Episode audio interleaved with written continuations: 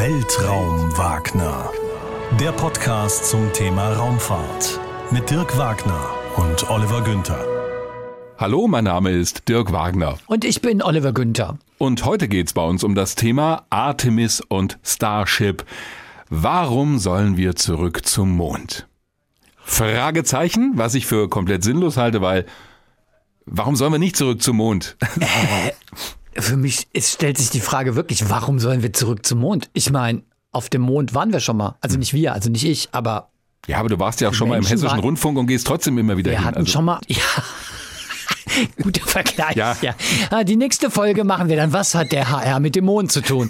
Okay, aber jetzt mal ehrlich. Ja. Mond waren wir vor 50 Jahren hm. das erste Mal und wir waren da ein paar Mal. Warum jetzt 50 Jahre später nochmal auf den Mond? Ich, Macht für mich keinen Sinn. Ja, das werden wir ja im Laufe dieser Ausgabe ja auch hören, warum möglicherweise der Mond in Oder warum es möglicherweise keinen Sinn macht. Ja, das vielleicht auch, aber warum der Mond möglicherweise ein gutes Ziel ist, auch als Zwischenstation, um mal zum Mars zu fliegen. Und das wäre ja was, womit okay. ich dich möglicherweise kriege. Ja, das wäre ein Argument. Da waren wir noch nicht, also zumindest nicht mit Menschen, sondern nur mit Raumsonden bislang. Und ich kann es auch persönlich beantworten. Ich bin Jahrgang 1972 das heißt, ich habe die letzte Mondlandung von Apollo 17 theoretisch noch miterlebt im Dezember 1972 kann mich aber nicht mehr dran erinnern. Ist auch wirklich sehr theoretisch, glaube ich, mitgekriegt. Ja? So, und jetzt kommt mein Argument. Seit ich astronautische Raumfahrt. Das finde ich ein grandioses Argument. Weil du ja? noch keine Mondlandung miterlebt hast. Genau. Brauche. Das ist okay. Aber da bin ich dabei. Das war, naja, es ist doch so, Raumfahrt fasziniert doch dann, wenn sie an die Grenzen des Machbaren geht. Das tut sie sowieso, aber äh, jetzt lach doch nicht. Wenn ich. Aber du musst es mitkriegen, das ist das Entscheidende. Wenn ich daran denke, ja, das ist jetzt egoistisch vielleicht, aber ich möchte. Wie kommst du denn da? Das Ding ist doch so, Raumfahrt fasziniert dann, wenn du auch mit Menschen neue Welten entdeckst. Und der Mond ist noch ein unentdecktes Terrain. Diese sechs Landungen von insgesamt zwölf Menschen, die da oben gewesen sind, die haben ein Gebiet erforscht. Das ist nun wirklich ein Bruchteil der Mondoberfläche und an den wirklich spannenden Orten waren sie noch gar nicht. Also das ist das eine. Und zum anderen, Raumfahrt, so wie ich sie wahrgenommen habe, ging halt immer um die Erde rum. Also mit Menschen. Ja, da sind die Space Shuttles geflogen. Da gibt es natürlich noch die internationale Raumstation. Ist auch alles wichtig, aber es geht halt immer, immer um die Erde rum und so schön der Blick von dort oben ist, wenn du über die Schulter guckst und siehst den Mond da, dann lockt der doch als Ziel. Und auf dem Mond können wir zum einen wissenschaftlich viel entdecken, davon werden wir auch hören in dieser Folge und wir können Dinge ausprobieren, testen, die wir brauchen, um zum Mars zu fliegen oder noch weiter raus in den Weltraum. Darüber haben wir gesprochen mit Jan Wörner, dem ehemaligen Generaldirektor der Europäischen Raumfahrtbehörde ESA. Inzwischen ist er unter anderem hessischer Raumfahrtkoordinator und wir haben mit unserem USA-Korrespondenten Arthur Landwehr gesprochen, beziehungsweise ich rund um die Frage, warum wollen eigentlich die USA wieder zurück zum Mond? Die treiben das im Moment ja sehr stark voran, neben China unter anderem. Jetzt guckst du so erwartungsvoll, mhm. weil die Frage, warum wir wieder zum Mond wollen, also ich sage jetzt mal wir, die Menschheit. Ja, aber das ist ja schon ist gar ja nicht so leicht. Ja, Moment, das ist ja ein interessanter Punkt, weil hm? vielleicht wollen ja vor allen Dingen die Amerikaner wieder auf den Mond. Du hast ja gerade eben schon gesagt. Auch. Und vielleicht sind wir da bei den wirklichen Interessen, die eine Rolle spielen. Ja? Hm. Nämlich da geht es vielleicht auch sehr stark um Politik. Und ich meine, da werden wir ja noch ausführlich drüber reden. Es mhm. ist ja vor allen Dingen der ehemalige amerikanische Präsident Trump gewesen, der unbedingt zurück auf den Mond wollte und das ganz gerne noch während seiner mutmaßlich zweiten Amtszeit. Naja, der wollte hm. zurück zum Mond, aber er war nicht der Erste und vor allen Dingen hätte er dann einfach die Lorbeeren eingesammelt von den Vorgängerregierungen, die den Weg dafür bereitet haben. Und es ist ja dann nicht zu einer zweiten Amtszeit gekommen. 2024 wäre diese Landung vorgesehen gewesen, ist inzwischen auch schon wieder verschoben worden, weil es auch ehrlich gesagt ein unrealistisches Datum war. Also zu den politischen Argumenten kommen wir natürlich, aber wir kommen auch zur Frage, wie ist es eigentlich dazu gekommen, dass die USA wieder den Mond als Ziel auserkoren haben, nachdem es ja jetzt wirklich jahrzehntelang nur um die Erde rumging.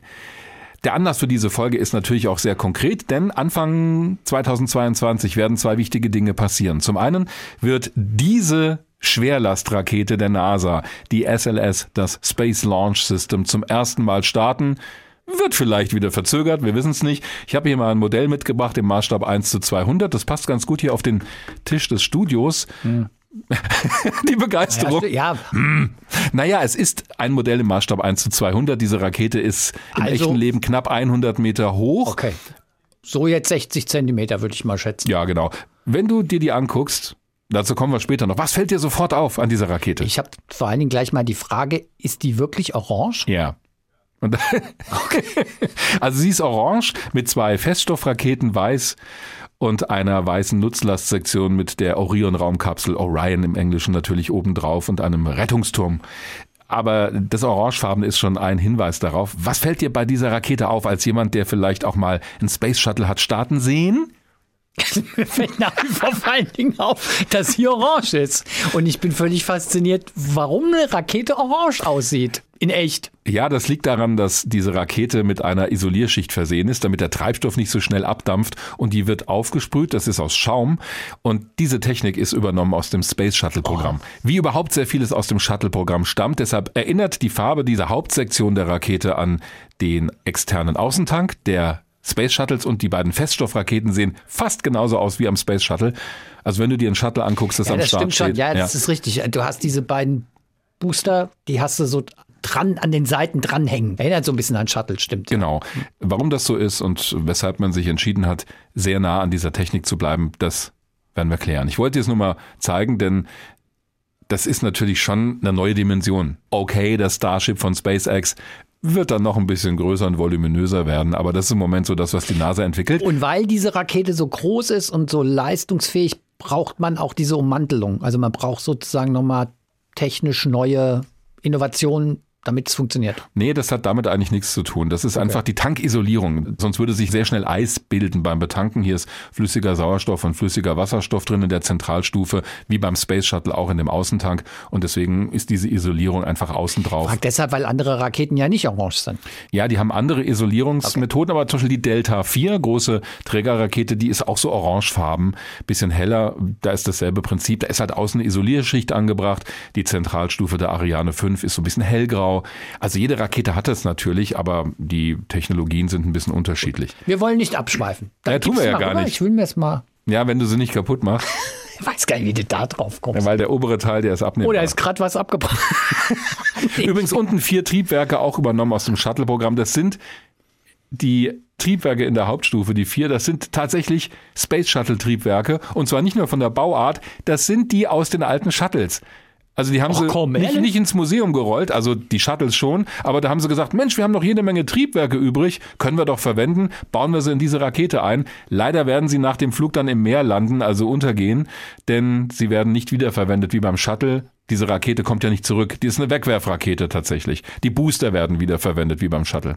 Nein, nicht wegwerfen jetzt. Ich hab, gib her. Hast gerade weggekriegt. Oder ja, ich glaube, ich gebe sie, bevor ich es kaputt mache. Das wäre damit haben wir schon mal kurz erklärt, was die Amerikaner gerade machen. Das ist der eine Grund. Zum einen soll diese SLS zum ersten Mal starten, noch ohne Besatzung, aber schon Richtung Mond, um den Mond rum wieder zurück. Und zum anderen soll Anfang des nächsten Jahres auch das Starship von SpaceX zum ersten Mal in die Umlaufbahn fliegen. Das Starship ist ja das neue Raumschiff, das Elon Musk entwickelt mit seiner Firma SpaceX. Das hat bislang nur so Hüpfer in der Atmosphäre gemacht, die teilweise ziemlich erfolgreich waren.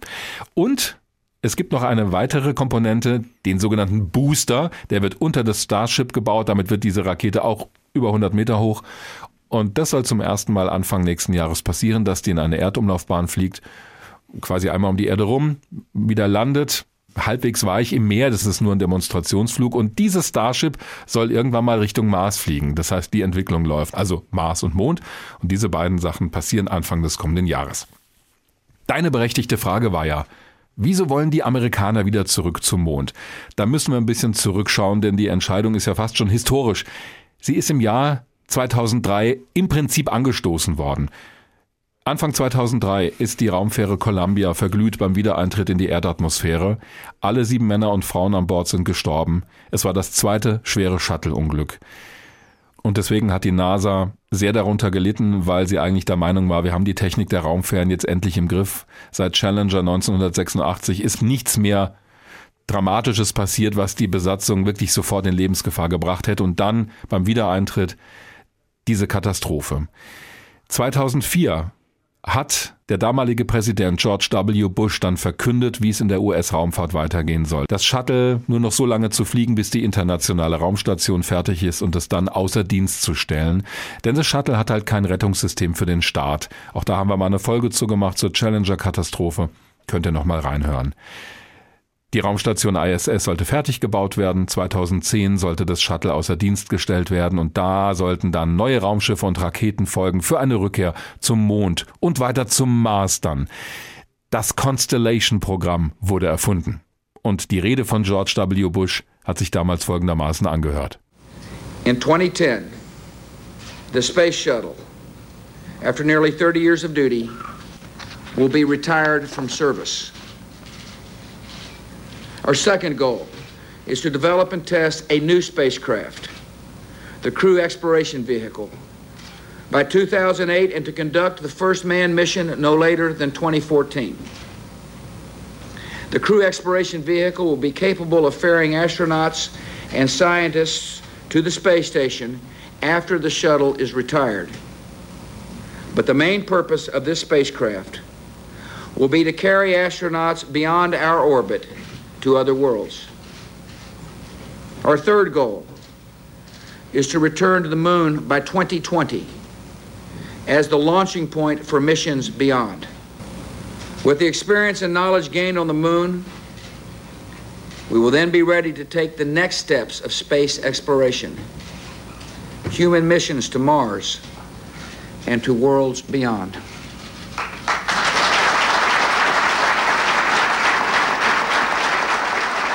Soweit der damalige Präsident George W. Bush. Constellation sah zwei Dinge vor allen Dingen vor. Ein neues Raumschiff, das sogenannte Crew Exploration Vehicle, hat er gerade auch schon erwähnt. Daraus ist dann Orion geworden, diese Raumkapsel, die ja jetzt schon fertig entwickelt ist und mit der SLS ins All starten soll. Und das andere ist eine Familie neuer Trägerraketen, die zum Teil eben auch auf der Technik des Space Shuttles basieren sollten. Diese Raketen sollten damals Ares heißen. Ares 1 für den Transport der Crew in die Erdumlaufbahn zur ISS zum Beispiel und die Ares 5 für Flüge zum Mond oder zum Mars. Wie so häufig in der Raumfahrt wurde alles teurer. Das wurde schon 2007 deutlich, als NASA-Chef Mike Griffin im amerikanischen Kongress befragt wurde. Da gibt's interessante Parallelen, finde ich, zu heute. Unter anderem fragt nämlich jemand bei dieser Anhörung im Kongress, wie es mit China aussieht oh. und ob die USA bei der Rückkehr zum Mond vielleicht abgehängt werden könnten.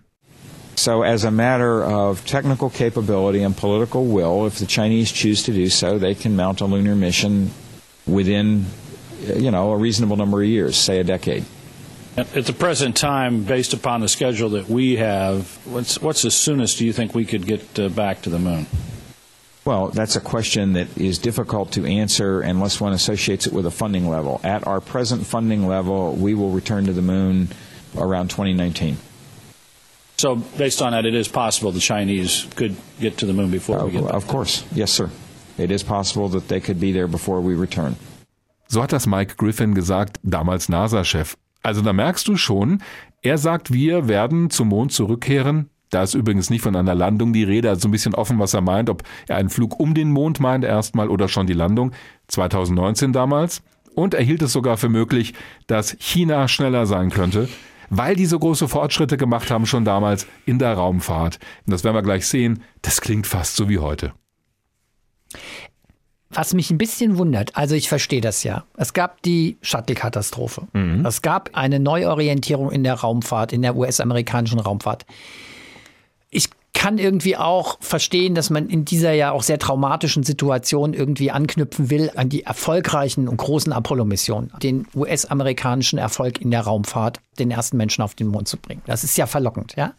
Ich finde schon rückwärts gedacht, aber ich kann es nachvollziehen. Was ich nicht verstehe, ist, dass man dann 2007 sagt, ja, 2019, 2020 sind wir zurück auf dem Mond. Ich meine, man war schon in den 60er Jahren auf dem Mond und man sagt dann 2007, hm. in ungefähr 15 Jahren schaffen wir es möglicherweise. Aber wenn wir Pech haben, sind die Chinesen schneller. Also war man dann wirklich doch so traumatisiert durch die beiden Shuttle-Katastrophen, dass man irgendwie super vorsichtig an das alles rangegangen ist, weil Also ambitioniert hört sich anders an. Ja, da gebe ich dir recht und ich fand das damals auch schon wahnsinnig langwierig und im Vergleich zu Apollo natürlich unglaublich langsam. Einen Aspekt hast du schon genannt. Natürlich geht man heute nicht mehr mit so viel Risiko an die Sache ran. Du hast auch diesen Druck nicht mehr. Niemand hat ja gesagt, wir müssen bis zum Ende dieses Jahrzehnts auf dem Mond sein, um die Sowjetunion Stimmt. zu schlagen, wie damals Präsident John F. Kennedy, als es um Apollo ging.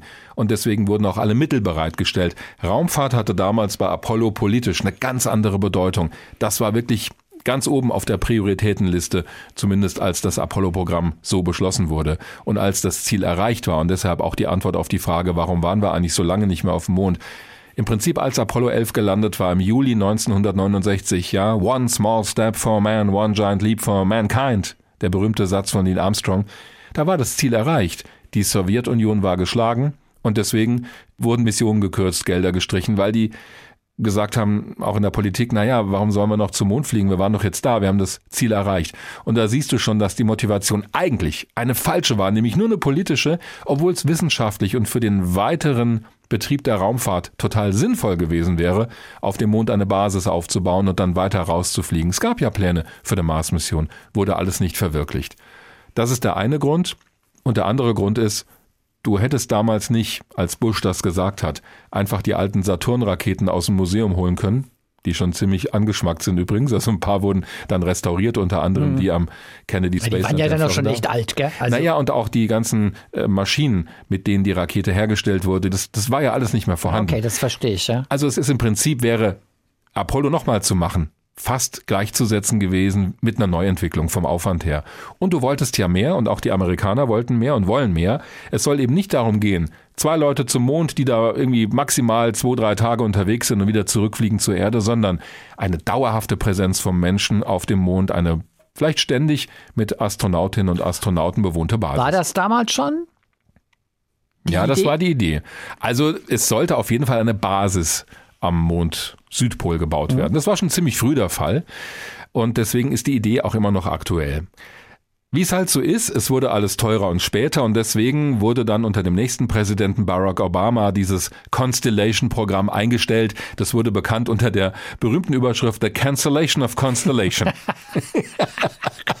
ja, und just zu dem Zeitpunkt 2010 war ich in den USA zu einem der letzten Shuttle-Starts und da wurde das beschlossen und dann war klar, okay, was kommt denn jetzt? Also die haben ziemlich in der Luft gehangen, denn es war völlig klar, das Space Shuttle-Programm das sind die letzten Flüge, die wir jetzt hier haben. Der letzte war dann 2011 übrigens.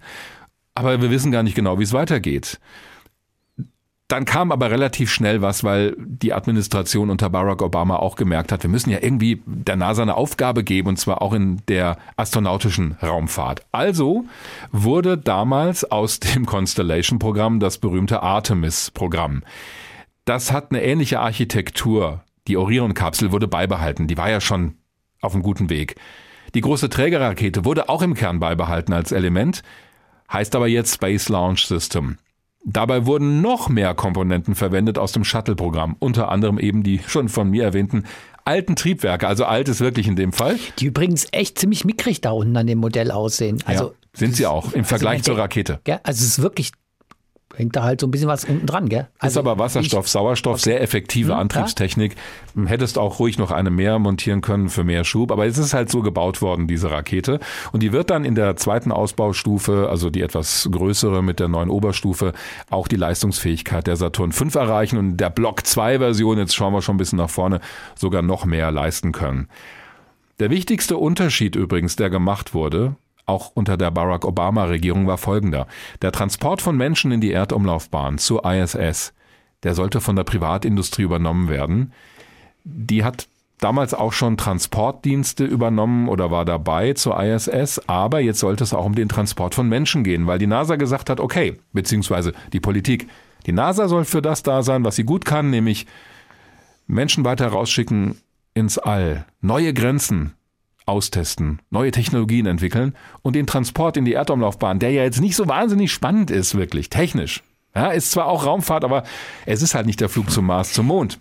Nee, ich sage das deshalb, weil natürlich auch das schwierig ist und auch das Technik an der Grenze des Machbaren. Aber das kennen wir halt schon und deswegen kannst du das wunderbar an die Privatindustrie geben. Und so kam es zur Entwicklung von SpaceX, von der Crew Dragon Kapsel und dem Starliner von Boeing, der übrigens immer noch nicht mit Astronauten geflogen ist.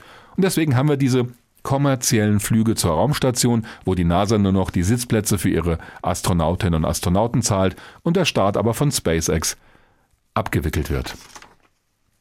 Ich liebe es, wie sich deine Stimme verändert, wenn du irgendwie immer von neuen Grenzen und so sprichst. Kriegt immer so ein bisschen was Romantisches, finde ich. Mit Recht. Es ist schön, dass es dir auffällt. Bevor wir gleich nochmal zur Frage kommen, wie passt Europa da eigentlich rein? Denn wir spielen eine wichtige Rolle, finde ich eine wichtige Rolle bei Artemis. Kommen wir nochmal zur Technik. Also ich habe schon gesagt, das hier, diese Rakete, bedeutungsschwanger auf den Tisch gestellt. Plastikrakete, bedeutungsschwanger. Ja, Plastik und Pappe sogar. Nee, Holz, gell? Holz. Der Tisch hier ist Holz, ja. Im Studio. Die besteht also basiert auf Space Shuttle Technologie, aber weiterentwickelt. Diese beiden großen Feststoffraketen, rechts und links, die mit festem Treibstoff arbeiten, stammen aus dem Shuttle-Programm, sind aber vergrößert, verbessert in der Leistung. Also da ist ein Segment mehr obendrauf. Wir haben jetzt fünf Segmente, vorher waren es vier beim Shuttle. Diese Hauptstufe ist länger und auch die Triebwerke sitzen jetzt ja unten an dieser Stufe und nicht mehr hinten im Space Shuttle drin. Klar, geht ja gar nicht. Die Rakete soll in mehreren Versionen gebaut werden. Was du hier siehst, ist die SLS Block 1. Die kann 70 Tonnen in die niedrige Erdumlaufbahn bringen. Das ist schon ziemlich viel. 27 Tonnen zum Mond. Also es reicht, um diese Orion-Kapsel, die hier oben drauf sitzt, mit dem Service-Modul, dazu komme ich gleich, um den Mond rumzuschicken. Du kannst noch keine Landefähre mitschicken, dazu reicht es nicht. Aber das ist sowieso nicht der Plan. Die soll dann im Mondorbit warten, dazu kommen wir gleich. Es soll dann noch eine verstärkte Version geben mit einer neuen Oberstufe, die schon 105 Tonnen in die niedrige Erdumlaufbahn bringen kann, 37 Tonnen zum Mond. Und dann mit der darauf folgenden Version Block 2 kommst du auf 130 Tonnen in die Erdumlaufbahn. Das ist auch die Version, die dann für Flüge zum Mars vorgesehen ist, weil da brauchst du richtig Wumms in die Erdumlaufbahn. Und deswegen ist diese Rakete auch von der Entwicklung her nach oben ein bisschen offen. Also das hier ist nicht die schlussendliche Version. Orion, die Raumkapsel, wird in den USA gebaut. Aber das Service-Modul, das darunter sitzt, das kommt aus Europa, wird von der ESA beigesteuert, wird übrigens in Bremen gebaut bei Airbus. Und das ist schon was, was wir deutlich hervorheben sollten. Es ist das erste Mal, dass wir Europäer ein kritisches Teil, eine kritische Komponente, also kritisch heißt absolut notwendig, für eine amerikanische Raumkapsel bauen. was ist daran jetzt wieder lustig? Ich meine, weißt du, wie lange reden wir über bemannte Raumfahrt? Und jetzt muss man hervorheben, dass es das erste Mal ist, das erste Mal, dass die Europäer, einer der reichsten Kontinente, die es gibt auf diesem Erdball, irgendwie mit einem maßgeblichen Teil einer wichtigen Mission beteiligt sind. Ja, das, ja, hat, das schon irgendwie hat auch politische Gründe und natürlich auch wirtschaftliche, denn wenn du so ein Raumfahrtprogramm betreibst wie die USA, das ja um ein Vielfaches größer ist als das der ESA, dann möchtest du gerne auch das Geld in deinem Land ausgeben, mhm. also für die Industrie dort. Und deswegen war das schon auch ein durchaus schwieriger Schritt für die USA zu sagen, okay, wir verlassen uns da mal bei dieser kritischen Komponente auf Europa. Das ist ja jetzt auch nicht alltäglich, das hätten die auch selber bauen können, machen sie aber nicht. Also das ist schon ein wichtiger Punkt. Wir liefern also das zu und auch beim ersten Start nächstes Jahr wird das Service-Modul Made in Germany in Europa mitfliegen. Jetzt haben wir diese Rakete. Wir haben das Raumschiff obendrauf mit dem Service-Modul. Was fehlt noch? Du möchtest zum Mond fliegen und da rumspazieren. Also du hast ja eigentlich schon gesagt, was noch fehlt, nämlich so Landefähre. Richtig. Also wie du dann auf dem Mond landest. Und da gibt es noch eine weitere Komponente zu dieser Landefähre. Es soll in der Mondumlaufbahn auch eine kleine Raumstation gebaut werden, das sogenannte Gateway. Und dort sollen dann Kapseln von der Erde andocken, also zum Beispiel diese Orion. Das wird so eine Art Umsteigebahnhof sein, von dem aus dann alle interessanten Bereiche des Mondes erreicht werden können. Eben nicht nur die Bereiche in der Nähe des Äquators wie bei Apollo, das hatte technische Gründe, die konnten eigentlich nur am Äquator landen. Wir wollen aber, also wir, auch zu den Polen, vor allen Dingen zum Südpol. Warum? Kommen wir noch drauf. Da ist es nämlich interessant, um dort eine Basis aufzubauen, auch was die Ressourcen vor Ort angeht. Dafür ist diese Station da, dass du da überall hinkommst. Dann docken an diese Station Landefahrzeuge an. Die können von verschiedenen Herstellern kommen. Du steigst dann um in das Landefahrzeug, landest auf dem Mond, machst dann deine Arbeit oder baust eine Basis auf und dann fliegst du wieder zurück zu dieser Station, steigst um in das Raumschiff, mit dem du gekommen bist und fliegst zurück zur Erde.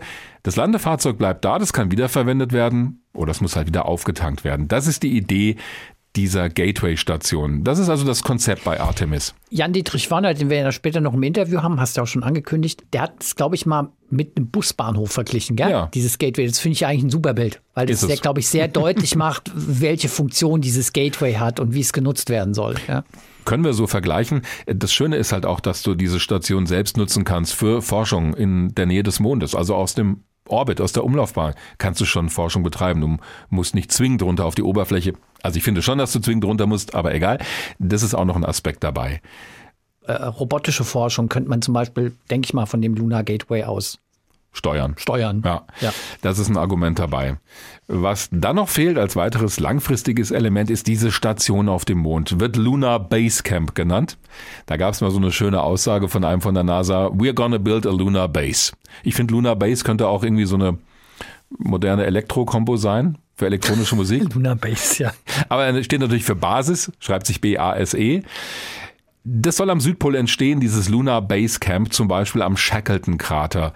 Der wurde da als einer der möglichen Kandidaten ausgeguckt. Das soll bis Ende des Jahrzehnts, also bis Ende dieses Jahrzehnts wohlgemerkt, passieren. Hm? Da sollen dann Crews länger leben, es soll Fracht runtergebracht werden. Der Landeplatz soll auch ungefähr ein Kilometer entfernt von der Station sein, damit nicht immer der Mondstaub aufgewirbelt wird. Der fliegt dann ja möglicherweise auf deine Solarzellen. Ist schon ganz schön durchdacht.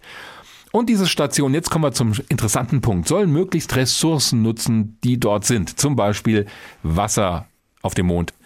War auch schon in unserer Folge über Bergbau im Weltraum ein Thema. Ob sich das wirtschaftlich lohnt, schwer zu sagen. Das wird wohl so ähnlich laufen wie bei dem Commercial Crew Programm, also dass die NASA vielleicht irgendwann sagt, okay, für unsere Basis auf dem Mond wollen wir private Firmen, die uns da mit Wasser versorgen. Kann ja alles sein. Aber da reden wir jetzt schon über eine relativ weit entfernte Zukunft. Aber hm? Es sind jetzt schon zwei Komponenten, die du genannt hast, die diese Artemis-Mission unterscheiden von denen in den 60er Jahren. Mhm. Nämlich eine Basis. Man fliegt nicht, will nicht einfach nur hin und wieder zurückfliegen, sondern will auf dem Mond bleiben. Und Nutzung von Ressourcen. Ja.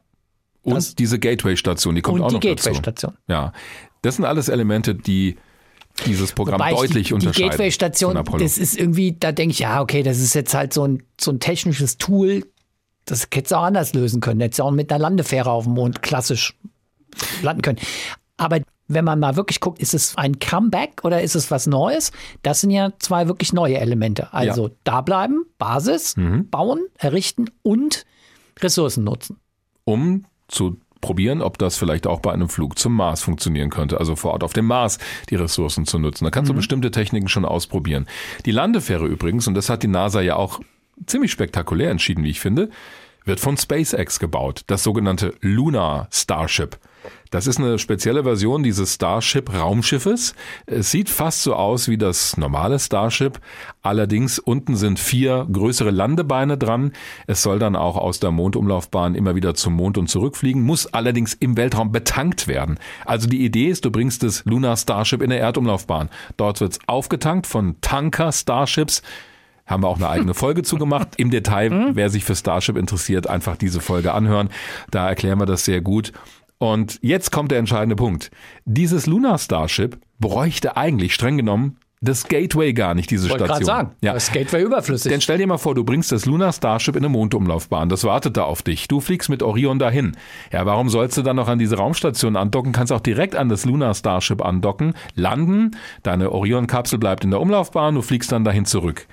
Das ist also auch eine Sache, die wurde jetzt vor kurzem der aktuelle NASA-Chef Bill Nelson gefragt, als es um weitere Verschiebungen ging bei diesem Artemis-Programm.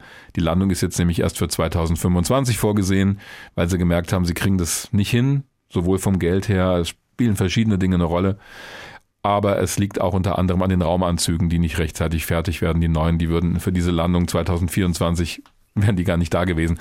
Und dabei wurde nämlich gefragt, ja, denken Sie denn auch drüber nach, vielleicht nur das Starship zu verwenden und mit Orion äh, direkt dahin zu fliegen oder überhaupt komplett mit Starship dahin zu fliegen. Und da hat er gesagt, also im Moment gibt's nur die SLS-Orion-Kombination hier, die auf dem Tisch steht, die Menschen zum Mond bringen kann. ja klar, das Starship kann es im Moment nicht. Das ist noch nie mit Menschen geflogen. Es wird auch noch eine Weile dauern, glaube ich, bis das alles sicher funktioniert. Er hat aber einen interessanten Satz gesagt nach dem Motto, wir gucken uns aber alle Optionen an, wenn es in Zukunft welche gibt. Er hat also so ein bisschen ein Hintertürchen offen gelassen. Jetzt, um das mal klar zu machen, mhm. nur damit ich das richtig verstehe. Wenn das Starship funktionieren würde, startest du mit dem Starship von der Erde, fliegst zum Mond und landest mit dem Starship auf dem Mond. Du musst es halt erst nochmal auftanken in der Ja, ja, gut, okay. Aber im Prinzip ist das so eine One-Size-Fits-All-Lösung. Du hast eine Rakete, die startet, fliegt und landet. Dann bräuchtest du keine Orion-Kapsel mehr und du bräuchtest auch das Gateway nicht mehr. Das habe ich richtig verstanden, oder? Das wäre eine denkbare Option. Du könntest auch mit dem normalen Starship in eine Mondumlaufbahn fliegen, dockst dort mit deinem normalen Starship an das Lunar Starship an, denn das kann ja auf dem Mond landen. Okay. Also es wäre auch eine Option. Ja, du könntest das alles ohne Orion und SLS machen. Aber, jetzt kommt das große Aber. Orion und SLS ist im Prinzip fertig entwickelt. Also der Testflug soll ja stattfinden. Es wird dann lange dauern, bis mal wieder Menschen mitfliegen, aber das ist ein anderes Thema. Und ich finde es auch ganz gut, dass die NASA da zweigleisig fährt. Und dadurch, dass sie SpaceX reingeholt hat als Partner, haben sie ja im Zweifelsfall eine Rückfalloption. Wenn jetzt dieses SLS Orion-Ding aus irgendwelchen Gründen dann doch nicht gescheit funktioniert oder es wird zu teuer oder noch teurer, dann ja. Hm. Mal so schnell hinterhergeschoben, noch teurer. Ja, gut. Naja, es wird in der Raumfahrt meistens alles teurer, wenn du was genau. neu entwickelst. Ja, es ist halt so. Ist halt keine Fahrt mit dem Bus. Also ich finde es ganz schlau, was die NASA macht, denn jetzt nur auf SpaceX zu setzen, ist ja auch eine hochriskante Entwicklung. Vor kurzem gab es die Meldung, dass SpaceX möglicherweise pleite geht, weil sie so viele Triebwerke bauen müssen und entwickeln müssen für dieses Starship. Das hat ja fast 30 Triebwerke in der ersten Version, in der ersten Stufe. Das kostet alles ein wahnsinniges Geld. Also ist schon ganz gut, wenn du zweigleisig fährst. Schauen wir mal, wie es funktioniert. Ich drücke übrigens beiden die Daumen. Ich fände es wunderbar, wenn wir zwei Schwerlastsysteme hätten, flugfähig, mit denen wir zum Mond und noch weiter kämen. Es gab ein paar Fragen, also wir haben ja vorher gesagt, wir machen das als Thema und vieles habe ich schon beantwortet, deshalb auch diese ausführlichere Schilderung. Eine Frage war übrigens, wie werden denn die Fernsehbilder aussehen? Also gibt es da eine HD-Live-Übertragung vom Mond? Und tatsächlich, die NASA wird deutlich bessere Bilder liefern als damals bei Apollo. Klar, heute haben wir digitale Übertragungstechnik, ganz andere Möglichkeiten der Komprimierung, also um mit einer begrenzten Datenrate vom Mond trotzdem hochauflösende Bilder zu schicken. Die NASA hat nämlich für Artemis 2, das ist der erste Flug mit einer Besatzung um den Mond herum, National Geographic beauftragt vor kurzem, Kameras zu entwickeln und den ganzen Flug auch zu dokumentieren für die Öffentlichkeit. Da werden also rund um 360 Grad Kameras an Bord sein. Es wird besondere Kompressionstechniken geben für die Übertragung von Aufnahmen zur Erde, dass du also auch mit der begrenzten Übertragungskapazität ein gutes Bild bekommst.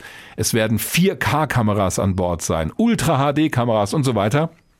Jetzt geht aus der Meldung leider nicht genau hervor, ob das auch für die Live-Übertragung gehen wird oder ob das dann erst mhm. Bilder sein werden, die wir danach bekommen, für diese ganz hoch aufgelösten, aber das wird auf jeden Fall viel besser sein als bei Apollo. Du hast ja vorhin schon gesagt, du hast ja damals Apollo 11, glaube ich, nur theoretisch mitbekommen, weil du da gerade irgendwie auf die. Bei Apollo 11 war ich noch nicht mal in der Planung. Okay, gut. Ich habe ja die erste Landung, eben Neil Armstrong, habe ich ja live gesehen im Fernsehen. Da war ich echt ein kleiner Bub. Mhm viel gesehen hast du da nicht, gell? Da war ich bei meiner Oma, Schwarz-Weiß-Fernseher, ja, Röhrentechnologie. Da war der Bildschirm über weite Strecken sehr grau. Ja. Das war, das war mega faszinierend, klar, aber du musstest dir schon auf vieles denken. Ja? Guck dir mal die Aufnahmen von Apollo 16 oder Apollo 17 an. Das ist wirklich viel besser. Das ist Farbe, ist besser aufgelöst. Und äh, ich meine, bei Apollo 11 war das Fernsehen eigentlich nur ein Gimmick. So wurde das damals gesehen. Also Hauptsache die Landung klappt und die kommen ja, halt zurück. Okay. Und dass sie überhaupt eine Schwarz-Weiß-Fernsehkamera hatten, die Live-Bilder gesendet hat, gebe ich dir recht, in grottenschlechter Qualität. Das war so gar nicht vorhersehbar. Das wurde dann, also auch für Apollo 12 war schon eine Farbkamera an Bord die dann aber gleich kaputt gegangen ist auf dem Mond, weil einer der Astronauten sie leider aus Versehen auf die Sonne ausgerichtet hat und da ist die Röhre durchgebrannt. Ja, ist so. Ja, ist wirklich so. Schöne Geschichte Apollo 12. Aber hast du natürlich heute ganz andere Möglichkeiten. Ja, das würde ganz anders aussehen. Also es spielt heute auch eine ganz andere Rolle, diese Missionen auch in der Öffentlichkeit zu verkaufen, ja. in Anführungszeichen. Das war natürlich damals auch politisch wichtig, aber dass sie es überhaupt geschafft haben, auch in diesem sehr, sehr schmalen Signal, was die Übertragungsrate angeht, überhaupt auch ein Fernsehsignal unterzubringen. Vom Mond. Live. Also das ist schon ja, für damals Wahnsinn gewesen. Und es hat sich ja auch schnell weiterentwickelt. Wie gesagt, dreieinhalb Jahre später bei Apollo 17, da waren die Bilder schon wesentlich besser. Ein kurzer Einschub. Ja. Ähm, weil du ja schon gesagt hast, du hast ja auf Twitter aufgerufen, schickt uns eure Fragen. Nochmal vielen Dank für die vielen, vielen Fragen und Anregungen, die ihr uns geschickt habt, weil ich war da total überrascht, wie viele da kamen. Mhm. Also so von wegen, hat man schon gemerkt, es gibt offensichtlich ein großes Interesse an dem Thema. Sage ich doch, der Mond daher, zieht. Ja. der Mond zieht. Aber nochmal danke an euch draußen. Echt super. Draußen da, Weltraum. Draußen. Wir werden auch nicht alles wirklich im Detail beantworten können heute, sonst sprengt das hier selbst unser Format. Obwohl, wir könnten es eigentlich. Na egal. Also, ich habe noch eine Sache, die tatsächlich auch gefragt wurde. Und das wäre eigentlich so eine Olli Günther-Frage gewesen. Hm, könnte man eigentlich auch mit einer anderen Rakete starten? Zum Beispiel mit der Falcon Heavy von SpaceX. Also könnte man da. Ja, weil wie jetzt? Du weißt genau, dass mich dieser technische Krempel eigentlich echt nicht mein, nicht mein Ressort ist. Danke fürs Keine Stichwort. Ahnung, ob die das mit der Falcon Heavy auch hinkriegen würden. I don't know. Du wirst es sicher gleich kompetent beantworten. Danke fürs Stichwort und schön, dass es dich auch so brennend interessiert. Also die Frage war, ob man diese Orion-Kapsel nicht mit einer anderen Rakete starten könnte, wenn jetzt sich SLS weiter verzögert. Interessanterweise ginge das, aber es wäre sehr eingeschränkt. Also beim mhm. allerersten Testflug, diese das Kapsel. Das wäre auch so meine Erwartung gewesen. Ja, na, ja, ja, ja. Diese Kapsel ist, ist ja schon mal geflogen, die Orion. Allerdings ohne das Service-Modul, also war wesentlich leichter. Und das hat man mit einer Delta 4 Heavy gemacht. Da ging es aber nur weit raus ins All und wieder zurück, um vor allem den Hitzeschutz zu testen dieser Kapsel. Also damit kannst du keine Crew mitschicken und schon gar nicht zum Mond. Es äh, könnte auf eine Falcon Heavy passen, dazu müsste das aber angepasst werden. Und selbst diese Rakete wäre zu schwach.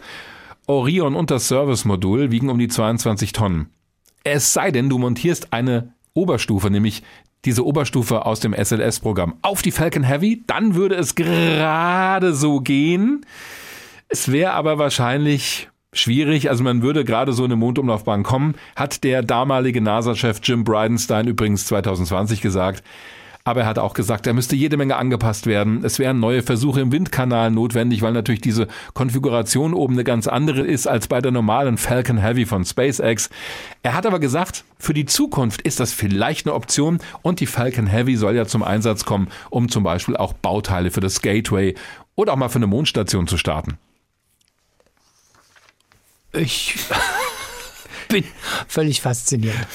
Also für deine Verhältnisse. Ich weiß, ich muss echt mal was sagen. Sag mal ich verstehe alle, die sich für diesen ganzen Technikkrempel und diese Raketen und die Triebwerke Krempel interessieren. Ja. Hab, das verstehe ich total, weil das halt eine wichtige Komponente bei der Raumfahrt ist.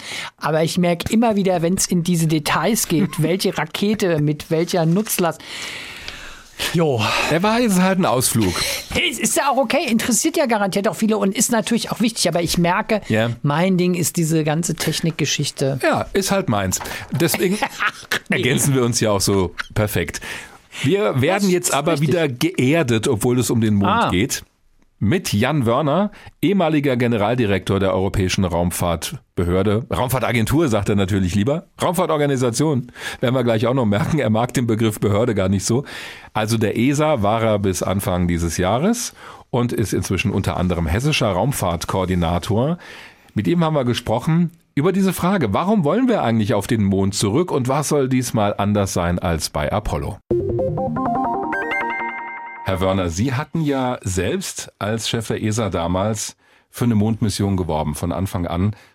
Warum ist es aus Ihrer Sicht sinnvoll, dass wir zurück zum Mond gehen?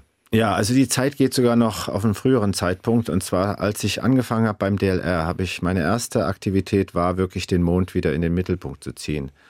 Und ich habe ziemlich viel Gegenwind bekommen. Ich erinnere mich, dass wir aus dem DLR heraus die ESA mal eingeladen hatten, alle Mitgliedstaaten.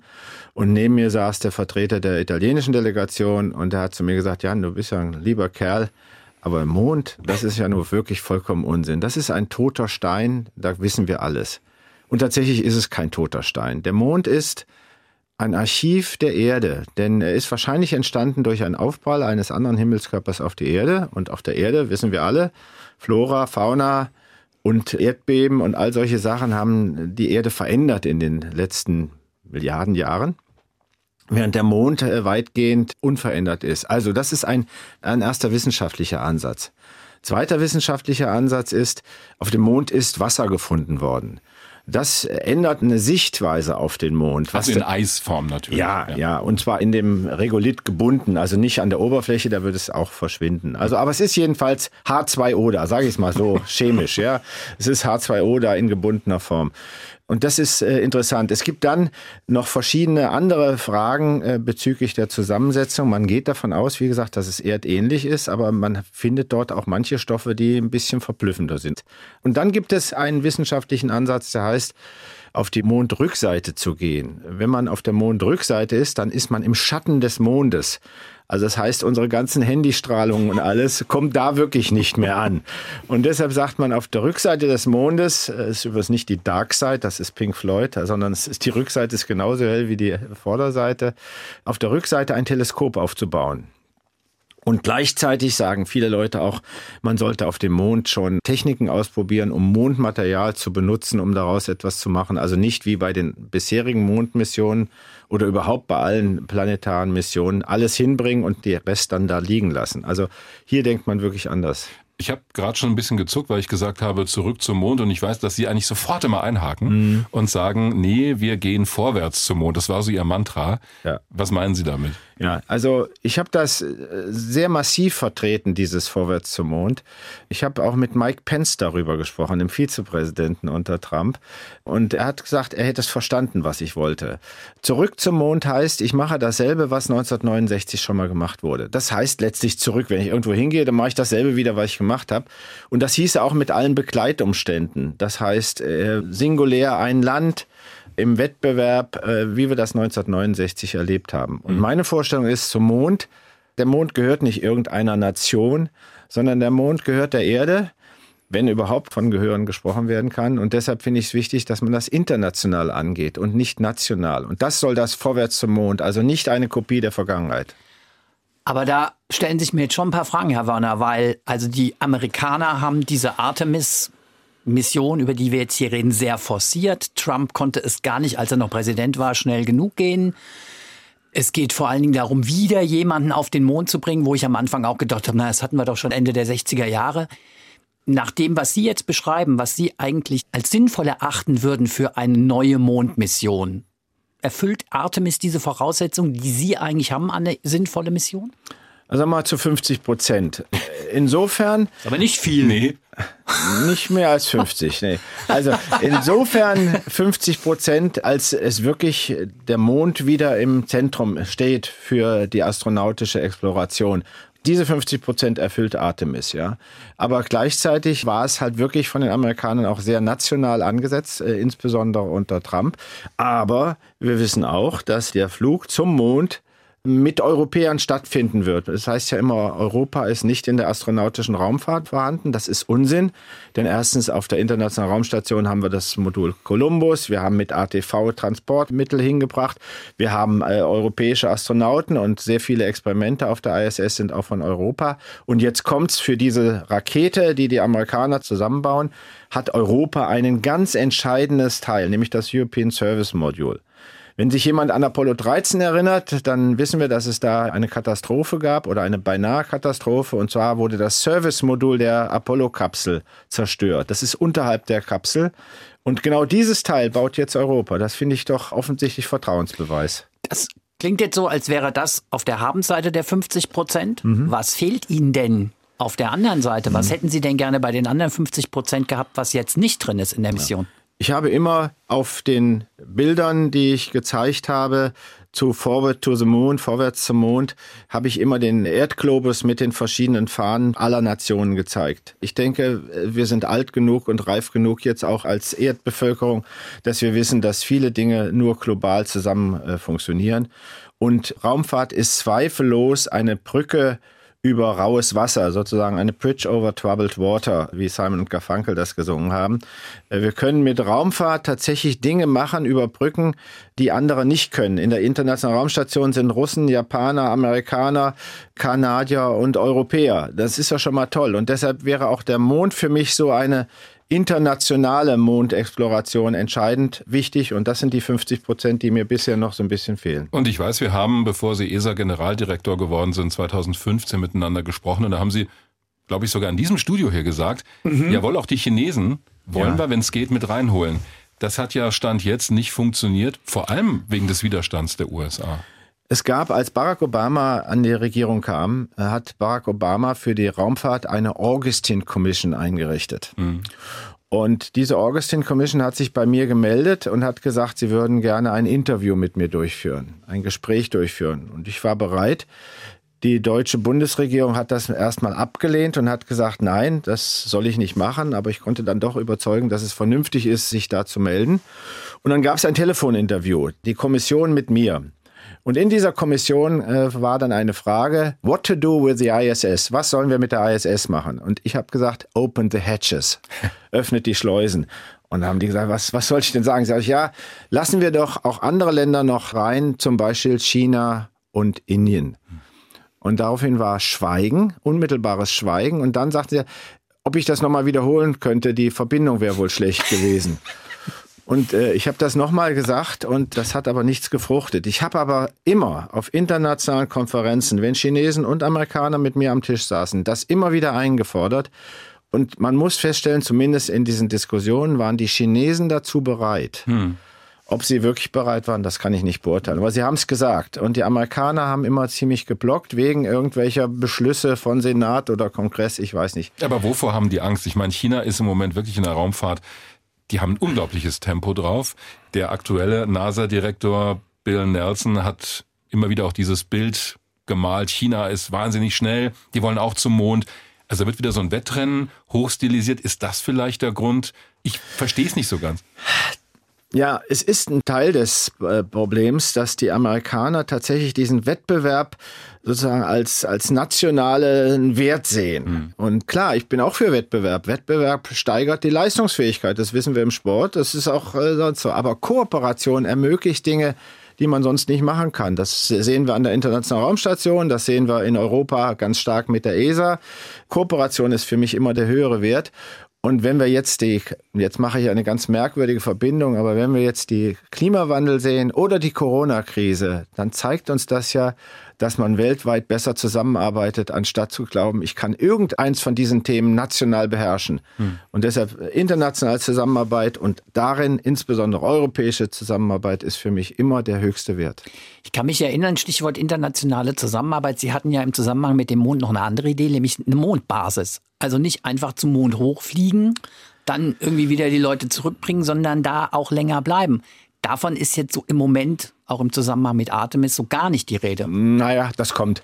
Also ich habe mit einem von Ihren Kollegen in Amerika mal gesprochen und habe davon gesagt, man sollte ein Multi-Partner Open Concept machen auf dem Mond. Äh, und da hat er gesagt, wie, was, ja, ich sage Multi-Partner, also viele Partner. Open heißt für alle offen und Concept heißt mehr als nur irgendeine Mission. Und die Vorstellung war, dass man dort tatsächlich auch eine Forschungseinrichtung auf dem Mond baut, nicht umsiedelt, nicht Menschen auf den Mond umsiedeln. Das ist eines der großen Missverständnisse, die ich immer aufklären muss. Ich halte die Erde für viel zu schön. Aber das war die Idee. Und dann hat dieser amerikanische Journalist gesagt, da müsse sich aber einen besseren Begriff einfallen lassen. Obwohl die NASA Abkürzungen liebt, also da wird ja alles abgekürzt. Ja, ja, aber daraus ist Moon Village geworden oder mhm. auf Deutsch haben manche dann von Mondorf gesprochen und damit war ich dann voll in so einem neuen Missverständnisreihe, weil ich dann äh, E-Mails bekam, wer Bürgermeister werden wollte von diesem Dorf und vor allen Dingen wurde auch geglaubt, ich würde damit Besiedlung machen wollen. Und was ich an dem Dorfcharakter gut finde, ist, wie entsteht ein Dorf, in dem Personen mit unterschiedlichen Interessen, also der eine will vielleicht eine Kneipe aufmachen, der andere vielleicht eine Bäckerei oder was weiß ich, in dem die zusammenkommen und in diesem Fall auf dem Mond zusammenkommen und ihre Möglichkeiten zusammentun und Kooperationen ermöglichen. Das war die Idee, die auch hinter Moon Village steht oder hinter Multi-Partner Open Concept. Und Sie sagen, das kommt noch. Es kommt noch. Ich bin ganz sicher, dass es kommt. Ich hoffe, dass die Amerikaner auch verstehen, dass Back to the Moon, zurück zum Mond, sozusagen einmal hin und zurück, das bringt nichts. Das haben wir schon auch bei Apollo gesehen. Mit Apollo 17 war dann Schluss, obwohl es ja ursprünglich länger dauern sollte. Mhm. Sie können so einen Effekt nicht auf Dauer einfach nur wiederholen, sondern das ist, der Mond ist viel zu spannend, um einfach nur kurz mal besucht zu werden. Aber wann kommt's? Ich glaube, es wird Montag sein, weil äh, am Wochenende machen wir nicht so viel und äh, deshalb wird, aber das Jahr kann ich Ihnen noch nicht sagen. Naja, da sind wir ja genau bei diesem Punkt. Also die Trump-Administration hat ja immer gesagt, bis Ende 2024 bringen wir die erste Frau und den nächsten Mann wieder auf den Mond, so wurde das sinngemäß formuliert. Rein zufällig das Ende der zweiten möglichen Amtszeit von Donald Trump, die es ja dann nicht geworden ist. War dieses Ziel, dieser enge Zeitplan in Ihren Augen eher förderlich oder kontraproduktiv? Inzwischen ist es ja schon wieder gecancelt worden, ja. 2025 heißt ja. es. Also ich habe in der Raumfahrt viel erlebt, vor allen Dingen habe ich eins äh, gelernt, man muss anspruchsvolle Ziele setzen, damit man überhaupt was schafft. Mhm. Ähm, die Raumfahrt ist immer eher vorsichtig. Und wenn Sie nicht ein klares Ziel setzen, selbst wenn es zu kurzfristig ist, dann verzögert sich die Sachen massiv, weil man immer noch mal neue Ideen haben kann, was man vielleicht noch machen könnte. Das betrifft auch ganz normale Raumfahrtprojekte. Viele sind verzögert. Das liegt daran, wenn Sie das nicht knallhart sagen, dann fallen wirklich, und das ist ja toll, fallen den Ingenieurinnen und Ingenieuren und Wissenschaftlerinnen und Wissenschaftlern immer neue Sachen ein, die man noch machen könnte. Also insofern fand ich es gut, dass 2024 gesetzt war so in der Raumfahrt-Community wurde das von vornherein eher als sehr anspruchsvoll, um es vorsichtig auszudrücken, gesehen. Mhm. Das ist interessant, dass Sie sagen, man braucht in der Raumfahrt ehrgeizige Ziele, weil Sie selbst haben ja sehr früh eigentlich sowas wie die Artemis-Mission erfunden, auch mit dem Namen. Ja. Sie sind ja selber jemand, der ehrgeizige Ziele hat. Und wenn Sie sagen Mondbasis, glauben Sie noch dran? Also es ist ja schon so, dass Ideen, die Sie haben, dann tatsächlich Wirklichkeit werden. Denn Artemis und der Name Artemis ist Ihnen tatsächlich schon viel früher eingefallen, ja. als es dann zu der realen Mission kam. Ich war vom Deutschen Haus in New York eingeladen zu einem Vortrag über die Frage Gleichberechtigung und äh, Chancen von Frauen und so weiter, ja. Und hatte mit meiner damaligen Diversity Chief Officer vom äh, DLR, es muss so ungefähr 2013 gewesen sein, einen Vortrag vorbereitet, in dem ich gesagt habe, wir kennen den Apollo-Effekt. Damit wird gemeint, dass durch die Apollo-Mission ganz viele junge Leute tatsächlich in die Wissenschaft gegangen sind, insbesondere in Physik, aber auch in die Ingenieurwissenschaften. Und ich habe gesagt, wir müssen jetzt so etwas Ähnliches aufbauen, nur indem wir ganz gezielt auch Frauen ansprechen. Und nennen wir es doch Artemis-Effekt. Ich habe es nicht Artemis-Projekt genannt oder Mission. Ich habe es Artemis-Effekt genannt. Und als ich dann einige Jahre später hörte, dass die NASA entschieden hat, ihre neue Mission Artemis zu nennen, äh, ich habe das auch mit dem Administrator der NASA ausgetauscht, war ich schon irgendwie glücklich. Ich sag ja überhaupt nicht, ich bin auch nicht stolz. Also ich bin glücklich. Ich bin, dass ich die richtige Idee hatte. Ich sag mhm. nicht, dass die das übernommen haben. Das weiß ich überhaupt nicht, ob das jemand registriert hat, was der kleine Werner in New York sagt. Aber irgendwie, dass man die richtige Idee hat, das befriedigt schon mal. Richtige Idee. Und dann kommen wir mal zu der Mission, die jetzt geplant ist. Da würde ich gerne von Ihnen wissen, ob Sie das für die richtige Architektur halten. Also wir haben so eine große Schwerlastrakete mit der Orion-Kapsel obendrauf. Die soll zum Mond fliegen, zu einem Lunar Gateway. Jetzt wird er immer wieder mal umbenannt, aber zu einer Gateway-Station. Dort soll eine Landefähre angedockt sein, zum Beispiel das Starship von SpaceX. Und dann geht's runter zum Mond. Die arbeiten dort und es geht zurück zu dieser Station und mit Orion wieder zurück zur Erde. Das soll alles schon längst stattgefunden haben. Jetzt heißt es Anfang nächsten Jahres der erste Testflug, die erste Landung dann beim dritten Flug dieser Konstellation überhaupt 2025. Das erscheint mir alles wahnsinnig weit in die Zukunft gedacht. Sehr viel Zeit zwischen den Flügen. Geht das nicht besser? Oder halten Sie das für die richtige Architektur? Ja, also erstmal über die Frage der Geschwindigkeit, da bin ich wirklich auch immer derjenige, der sehr ungeduldig ist. Ich habe aber gelernt, dass bei vielen Dingen wirklich die Zeit erforderlich ist. Zum Beispiel LISA, dieses Programm, um schwere Wellen äh, zu messen und zu nutzen, um tief ins Universum zu schauen. Das ist wie Anfang der 30er Jahre geplant. Ich habe gesagt, da bin ich überhaupt nicht mehr sicher, dass ich noch lebe. Mhm. Äh, aber das sind einfach zum Teil Technologien und Fragestellungen, die wirklich extrem lang reichen. Und deshalb äh, so ein Druck wie im Kalten Krieg haben wir heute nicht. Und ich bin froh, dass wir den nicht haben wie in den 50er und 60er Jahren. Denn da sind sehr gefährliche Sachen gemacht worden. Für Apollo 11 wurde die Wahrscheinlichkeit, dass es gut geht, auf unter 50 Prozent geschätzt. Mhm. Und die haben Apollo 12 bereits fertig gemacht, bevor Apollo 11 erfolgreich war, weil sie gesagt haben, wenn es schief geht, wissen wir gleich, wie wir weitermachen. Mhm. Das ist eine andere Zeit heute. Heute versucht man wirklich alles dreimal sicher zu machen und wenn bei irgendeinem Test irgendein Triebwerk nicht hundertprozentig funktioniert, dann wird es noch dreimal neu gemacht. Aber jetzt packe ich Sie mal als Ingenieur. Ja. Wenn ich zwischen diesen Flügen so lange Zeit habe, dann habe ich doch gar keinen Lerneffekt, dann habe ich also gar keine Erfahrung im laufenden Betrieb. Ich, also ihr weiß nicht, das klingt für mich alles wahnsinnig zäh. Also stimmt, wo Sie recht haben, von 69 oder 70 bis heute, das war wirklich eine Lücke und hm. das heißt auch die, die Kompetenz war nicht mehr da. die musste neu aufgebaut werden. Sie müssen aber auch mal sehen, die Apollo-Missionen sind gebaut worden mit Leuten, die waren jünger als 30 Jahre. Die hatten keine Erfahrung und die haben es gewagt, durch den Kalten Krieg gedrückt. Wenn wir das heute machen würden, wird es nicht funktionieren. Ich will Ihnen noch ein Beispiel geben, aber mhm. dann komme ich darauf zurück. Als Elon Musk das dritte Mal versucht hat, seine erste Stufe wieder zu landen, und es war schon das erste Mal schiefgegangen, das zweite Mal schiefgegangen, beim dritten Mal hat er auch noch versucht, auf einem Schiff zu landen. Da hat er einen Tweet abgesetzt, der hieß Full RUD, Rapid Unscheduled Disassembly. Ship is fine, minor repairs, exciting day. Also übersetzt, vollständige Zerlegung, ungeplante Zerlegung. Das Schiff ist in Ordnung. Über das Schiff hat eigentlich gar keiner geredet. äh, toller Tag. Wenn mhm. ich gesagt hätte bei Schiaparelli, als Schiaparelli auf dem Mars leider zerschellt ist. Das war eine ESA-Mars-Mission. War eine ESA-Mission, die nur, nur ein Test, genau. Mhm. Wenn ich da gesagt hätte, ja, Full RUD, äh, Rapid Unscheduled Disassembly, Mars is fine, no repairs, exciting day ich wäre gefeuert worden. Das heißt, wir sind in einer anderen Welt, auch hier in der öffentlichen Raumfahrt. Und da muss man sehr, sehr vorsichtig sein. Aber Sie haben ja zur Architektur gefragt. Ich denke, es gab einen langen Streit zur Frage, direkt zum Mond oder mit Zwischenstation zum Mond. Die Zwischenstation bietet uns tatsächlich viele Möglichkeiten.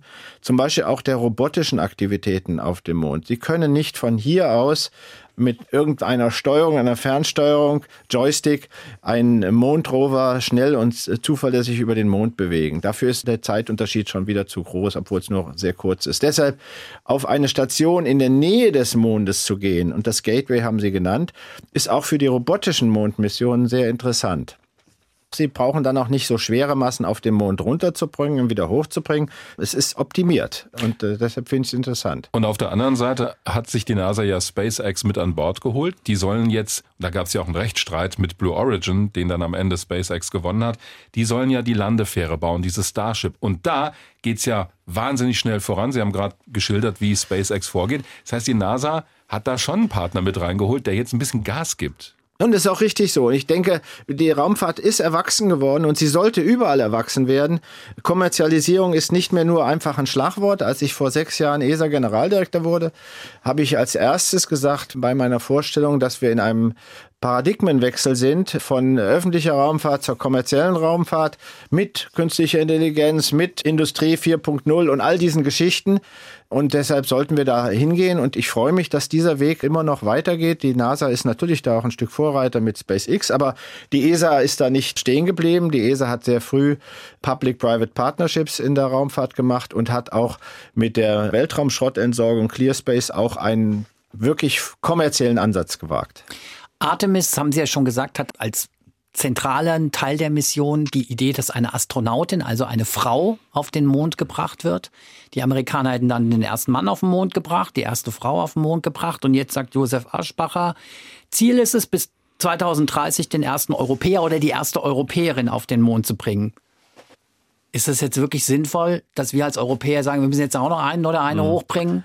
Also auch dieses Ziel steht schon seit ein paar Jahren. Seitdem wir in dem Artemis-Programm von der ESA beteiligt sind, haben wir immer gesagt, wir möchten aber auch gern, dass europäische Astronauten mitfliegen können. Das ist nichts, hat nichts mit Nationalstolz zu tun oder so etwas, sondern das ist ganz einfach, wenn man sich sehr stark einbringt, auch investiert, viele Mittel, dann äh, ist es auch vernünftig, dass man da auch europäische Astronauten haben will. Übrigens auch Europäische Astronauten haben leider eine Nationalität. Ich höre immer wieder deutscher Astronaut, französischer Astronaut. Versuche es immer etwas ins Lächerliche zu ziehen, indem ich sage, ein europäischer Astronaut, aber mit einem deutschen Führerschein. Tatsache, spielt aber eine Rolle, wenn ich Sie richtig verstehe. Welche es spielt Nation eine Rolle. es spielt haben? leider eine Rolle. Ja. Ich kann Ihnen sagen, äh, jedes Mal, wenn während meiner Zeit als ESA-Generaldirektor ein Astronaut im Weltraum war oder eine Astronautin, wenn er zurückkam oder sie zurückkam, bekam ich immer sehr massive Anforderungen von dem jeweiligen Staat, die immer ihren Astronauten sehen wollten für irgendwelche Veranstaltungen. Ich habe das mal zum Beispiel beim Hessischen Rundfunk. Ich habe das mal durchbrochen und habe dann aber gezielt, wenn ich irgendwo hingegangen bin, dann habe ich Astronauten oder Astronautinnen mit mir mitgenommen von einer anderen Nationalität. Mhm. Und das ging, das mhm. ging. Also ich bin mit Luca Parmitano, ein Italiener, zu französischen Einrichtungen gegangen und so weiter. Ich habe das gemischt. Ich denke, wenn wir Europa ernst nehmen, dann sollten wir es auch an der Stelle ernst nehmen. Aber Sie finden das schon sinnvoll, also jetzt mal europäischer Astronaut, europäische Astronautin, jetzt mal die nationale Frage beiseite geschoben, dass es sowas gibt. Ich, ja, ich sage Ihnen, warum ich das sinnvoll finde. Wir wollen ja nicht auf dem Mond aus irgendwelchen Prestigegründen, sondern auch der Mond ist für mich in erster, allererster Linie ein wissenschaftliches Objekt. Und wenn Sie in der Internationalen Raumstation schauen, das, was Matthias Maurer macht oder was Alexander Gerst gemacht hat oder auch schon Thomas Reiter im Weltall, die haben immer europäische oder sogar dann deutsche äh, Experimente durchgeführt. Und die europäischen Experimente auf der Internationalen Raumstation sind die, ist die größte Anzahl von Experimenten. Also sage ich, das soll auch auf dem Mond so sein. Und dann macht es Sinn, dass ich zu diesen Experimenten auch entsprechende europäische Astronautinnen oder Astronauten dabei habe. Aber wie gesagt, es ist für mich unter dem Gedanken Multipartner Open Concept spielt die Nationalität nicht so eine große Rolle. Aber ich glaube, es äh, ist für Europas Raumfahrt gut, wenn ein Europäer auch zum Mond fliegt oder eine Europäerin. Und da schließt sich ja ein Kreis, denn was Sie gerade gesagt haben, Wissenschaft, wir gehen aus anderen Gründen zum Mond, wie damals 1969, ist vielleicht auch eine Erklärung dafür, warum es länger dauert, denn damals war ja der politische Druck viel größer. Der wird so ein bisschen von den USA in meiner Wahrnehmung wieder hochstilisiert mit der Konkurrenz mit China. Aber es ist heute vielleicht auch deswegen langsamer, weil dieser politische unbedingte Wille und die Notwendigkeit fehlt, jetzt schnell Erfolge in der Raumfahrt zu erzielen? Die Raumfahrt ist wichtig. Die Raumfahrt ist in unserem Tagesgeschäft nicht wegzudenken. Also und deshalb ist es auch wichtig, dass man immer mehr dafür tut. Aber wenn man hört, was John F. Kennedy da seinerzeit gesagt hat, er hat gesagt, jeder Bürger soll 50 Cent pro Woche für die Raumfahrt bezahlen. Ja, das wären umgerechnet auf heute so 240 Euro pro Jahr und Bürger. Tatsache ist, als ich. Dirk würde das zahlen. ja, und die Europäer, die Europäer würden es zahlen. Wir haben die Europäer okay. gefragt. Die Europäer haben gesagt, wir haben gefragt, wie viel Geld würdet ihr gerne für die Raumfahrt ausgeben? Ach, ehrlich? Ja. ja. Und die Europäer haben im Mittel gesagt 287 Euro pro Bürger pro Jahr. Hätte und, ich sogar noch einen Discount-Beitrag. Ja, und, und, die Europäer. Bei dir oben drauf mit den 240. Natürlich. Und die Europäer zusammen, wenn ich alles zusammenrechne, ESA, EU und alles, kommen wir so auf etwa 12 Euro. Die ESA äh, bei 8 Euro. Also wir sind sehr preisgünstig. Aber was ich damit sagen will, ist, die Zeiten sind andere. Mhm. Heute wird nicht mehr so viel Geld für die Raumfahrt bereitgestellt. Das ist kalter Krieg viel Geld für Raumfahrt. Das ist für die Raumfahrer eine tolle Situation gewesen, aber trotzdem bin ich froh, dass wir, selbst wenn wir das Opfer zahlen müssen, dass wir nicht so viel Geld haben, dass wir keinen kalten Krieg mehr haben. Ich würde noch ein anderes Stichwort mit ins Spiel bringen, nämlich den Mars. Weil wenn wir über den Mond reden, ist ja auch immer wieder die Rede davon, ja, wir müssen zurück auf den Mond, auch als mögliches Sprungbrett zum Mars. Ist das aus Ihrer Sicht ein tragfähiges Argument oder wenn man in Hinblick auf eine Mars-Mission denkt, kann man den Mond links liegen lassen. Ja, aber erstmal ist klar, also wenn ich, ich komme ja aus Darmstadt, wenn ich jetzt von hier nach Darmstadt und zurückfahren kann, dann, wenn ich das mal vergleiche mit der Mondfahrt, dann ist der Mars nicht, dass ich von hier bis München und zurückkomme. Also wir reden über eine ganz andere Dimension. Der Mond ist 400.000 Kilometer entfernt. Das kann man in einer Woche hin und zurück schaffen. Der Mars sind 60 Millionen Kilometer im günstigsten Fall. Und nur dann, wenn Erde und Mars auf derselben Seite der Sonne sozusagen sind. Und deshalb darf man niemals sagen, das ist ein Sprungbrett, um zum Mars zu fliegen. Der Mars ist eine andere Dimension, was die Strahlung angeht, was die Gesundheit der Astronautinnen und Astronauten angeht, was auch die Rückkehrmöglichkeit angeht, wenn es irgendwelche technischen Probleme gibt. Also Houston, we have a problem. Auf dem Flug zum Mars heißt, ja gut, sagt uns mal in zwei Jahren, was wir damit anfangen sollen. Aber es ist ein gutes, die Amerikaner sagen Testbed, was kann man sagen? Ein Trainingslager für Flüge zum Mars. So verstehe ich das immer. Alles, was sie in die Schwerelosigkeit jenseits der Erde machen, alles, was sie auf einen anderen äh, Körper bringen, ist insofern ein Testfall. Ja, das ist richtig. Aber man sollte nicht glauben, dass dadurch, dass die jetzt, und wenn wir jetzt nur 20 Mal zum Mond fliegen, dass wir deshalb morgen oder übermorgen Astronautinnen und Astronauten zum Mars fliegen können. Das ist was ganz anderes. Insgesamt was anderes. Jan Wörner, hessischer Raumfahrtkoordinator und bis Anfang dieses Jahres Generaldirektor der Europäischen Raumfahrtbehörde. Mögen Sie gar nicht, ne? Nein. Wie würden Sie sagen? Ich würde Agentur sagen, also selbst wenn damit dann der eine oder andere glaubt, das ist doch keine Reiseagentur. Nee, nee, ich würde schon Agentur sagen. Der Europäischen Raumfahrtagentur ESA. Haben Sie vielen Dank für den Besuch im Studio. Ja, herzlichen Dank. Dank. Hast du gehört, was er gesagt hat? Von wegen Mars-Mission? Was jetzt Von genau? diese Vorstellung, ja, wir fliegen auf den Mond, weil das ein wichtiger Zwischenschritt auf dem Weg zum Mars, Mhm. ist Quatsch. Und das hat er, finde ich, ziemlich gut erklärt. Der Mond hilft dir nicht die Bohne, wenn du zum Mars willst. Also dieses Argument hatten wir vorhin schon mal. Glaube ich, können wir vergessen. Ja, aber er hat jetzt ja nicht der These widersprochen, dass es keinen Sinn hat, die Technik auf dem Mond auszuprobieren, um zum Beispiel auch Menschen dort am Leben zu erhalten. Was er gesagt hat, und das ist schon richtig, dass der Flug zum Mond, also allein der Flug dorthin, die jetzt nicht so viel bringt, bei einem Flug zum Mars, denn da brauchst du ganz andere Technologien. Du brauchst Raumschiffe, die viel weitere Strecken überwinden können und auch die Crew an Bord wesentlich länger autark am Leben erhalten. Da hat er schon recht. Also du hast keine Rückkehrmöglichkeit. Du musst viel zuverlässigere Systeme haben als bei einem Flug zum Mond. So habe ich ihn verstanden. Und weißt du, was ich noch interessant fand? Diesen einen Satz, den er da gesagt hat, wie die Amerikaner die Mission verstehen. Vielleicht können wir da gerade noch mal reinhören. Ich hoffe, dass die Amerikaner auch verstehen, dass Back to the Moon, zurück zum Mond, sozusagen einmal hin und zurück, das bringt nichts. Das haben wir schon auch bei Apollo gesehen. Mit Apollo 17 war dann Schluss, obwohl es ja ursprünglich länger dauern sollte. Sie können so einen Effekt nicht auf Dauer einfach nur wiederholen, sondern das ist, der Mond ist viel zu spannend, um einfach nur kurz mal besucht zu werden.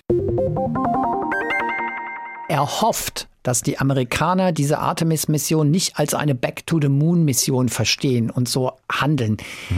Er ist sich offensichtlich noch nicht so ganz sicher, ob diese ganzen Sachen mit Basis einrichten, also Rohstoffe glaube ich sofort dran, den Mond als Rohstoffbasis irgendwie zu nutzen und auch auszubeuten, wie auch immer. Aber so richtig, mm, also es schwingt schon noch so ein bisschen mit, so der Verdacht, vielleicht ist es doch so eine Back to the Moon und das war's Mission. Ja, vor dem Hintergrund, dass natürlich die Raumfahrt in den USA auch immer unter einem politischen Vorbehalt steht. Also wir haben es ja gemerkt, als die Regierung gewechselt hat zu Barack Obama damals, hat er erstmal das Constellation-Programm eingestellt, was ich übrigens relativ vernünftig fand, weil das war so über dem Budget und dermaßen verkorkst. Auch diese Rakete, die die Orion-Kapsel zur ISS fliegen sollte, die wurde genannt The Stick. Ich habe damals den Prototypen am Cape gesehen. Also das war wirklich so einer dieser Feststoffbooster. Stell dir mal vor, eine Feststoffrakete, obendrauf eine Oberstufe und dann die Orion-Kapsel. Sah total unästhetisch aus. Gab einen automatischen Testflug, also ohne Besatzung, wo auch nur die erste Stufe dieser Booster funktioniert hat. Und die Oberstufe war noch ein Dummy, eine Attrappe. Da haben manche schon gesagt, also ob das die richtige Architektur ist, es vibriert auch tierisch beim Start.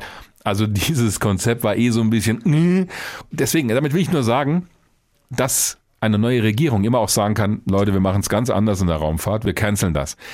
Von daher hat er vielleicht recht, dass es am Ende darum geht, wir kehren zurück, wir haben gezeigt, wir können das und dann lassen wir es wieder. Weiß ich nicht. Dafür ist die Architektur aber zu anders als bei Apollo und SpaceX ist dabei und Elon Musk macht eh sein Ding am Ende, glaube Ja, ich. ich habe nur so, Naja. ich hoffe. Und was ich auch noch interessant fand, war, es ist deutlich rauszuhören, dass aus seiner Sicht in diesem Artemis-Programm einfach mehr drin gesteckt hätte. Er sagt, er ist zu 50 Prozent zufrieden und 50 Prozent fehlen ihm. Und da geht es ihm vor allen Dingen so, das ist ja auch deutlich zu hören gewesen, darum, dass er so ein bisschen diese dann doch, obwohl du sagst, die Europäer sind diesmal mit beteiligt, mit einem kritischen Teil, alles gut und schön, aber gerade was Kooperation angeht, da hätte er sich doch mehr gewünscht und da schwingt schon sowas mit, die Amerikaner machen halt doch ihr Ding, gell? Ja, da ist er halt Europäer. Klar, ist ja auch der Ansatz gewesen, den er mit seinem Moon Village verfolgt hat und der ja immer noch. Deutlich geworden, ja, dass er da eine andere Vorstellung hatte. Aber da merkt man schon, aus seiner Sicht ist da mehr drin gewesen. Ja, höre ich da auch raus. Zur politischen Komponente kommen wir gleich noch im Gespräch mit unserem USA-Korrespondenten. Aber vorher will ich noch mal den Zeitplan schildern, denn viele fragen hier immer, ja, wann, wann wird's denn endlich mal was? Du siehst mich auch etwas ungeduldig auf den Tisch hauen. Und die Frage ist ja berechtigt, denn wenn es nach George W. Bush gegangen wäre, dann wären wir schon längst wieder, also wir, in diesem Fall die Amerikaner auf dem Mond 2020, Mpf, hat jetzt nicht so geklappt. Folgender Zeitplan ist im Moment, stand jetzt aktuell. Der erste Flug dieser SLS Orion Rakete soll Anfang nächsten Jahres stattfinden. Der erste Flug mit einer Crew an Bord und es wurde gerade alles nochmal aktualisiert, der Zeitplan und verschoben. Also Artemis 2, der erste Flug mit vier Menschen an Bord um den Mond herum und wieder zurück zur Erde, ist jetzt für Mai 2024 vorgesehen frühestens. Es war eigentlich ein Jahr früher geplant.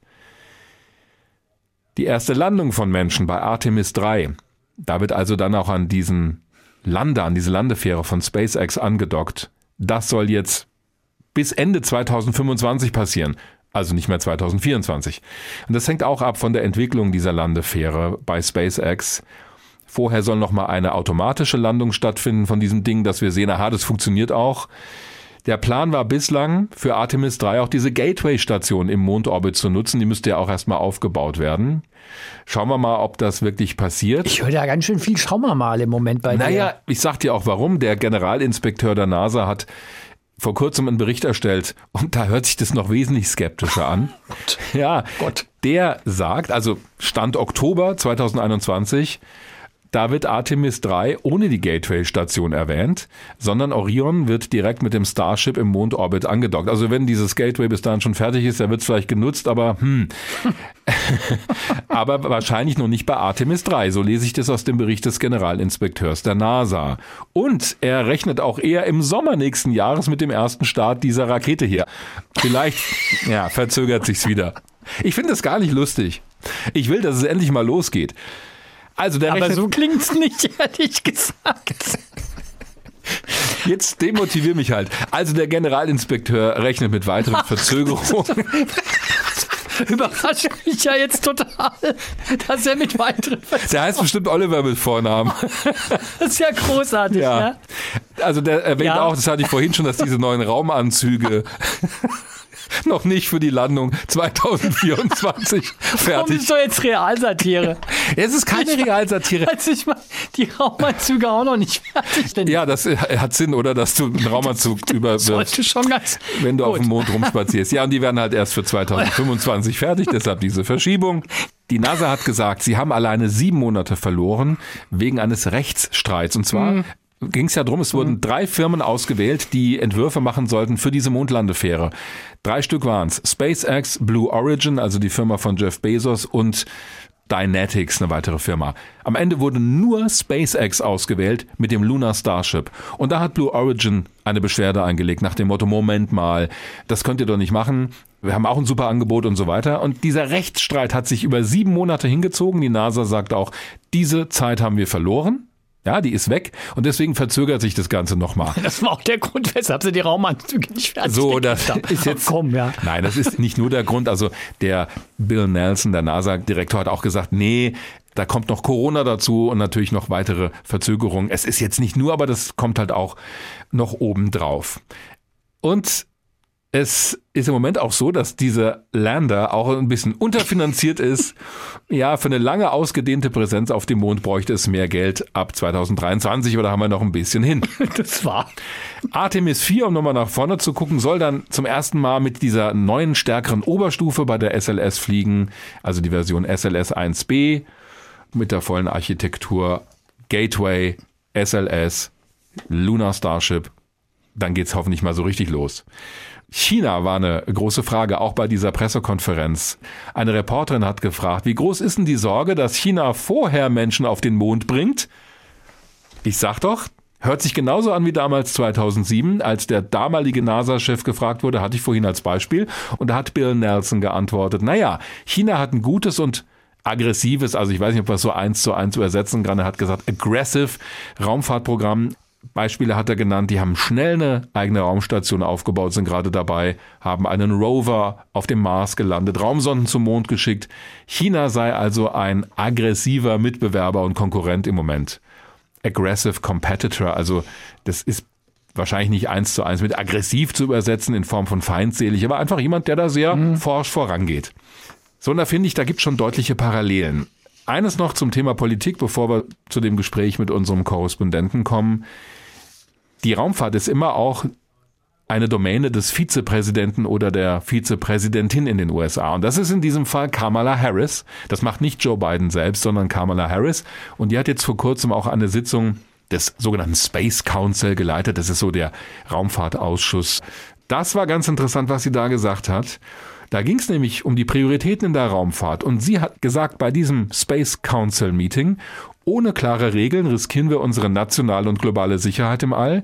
Sie nennt den Anti-Satellitentest von Russland als Beispiel. Der sei unverantwortlich gewesen, dieser Test der russischen Armee, bei dem ein eigener Satellit abgeschossen wurde. Viele Trümmerstücke entstanden, die auch die Bahn der Raumstation betreffen.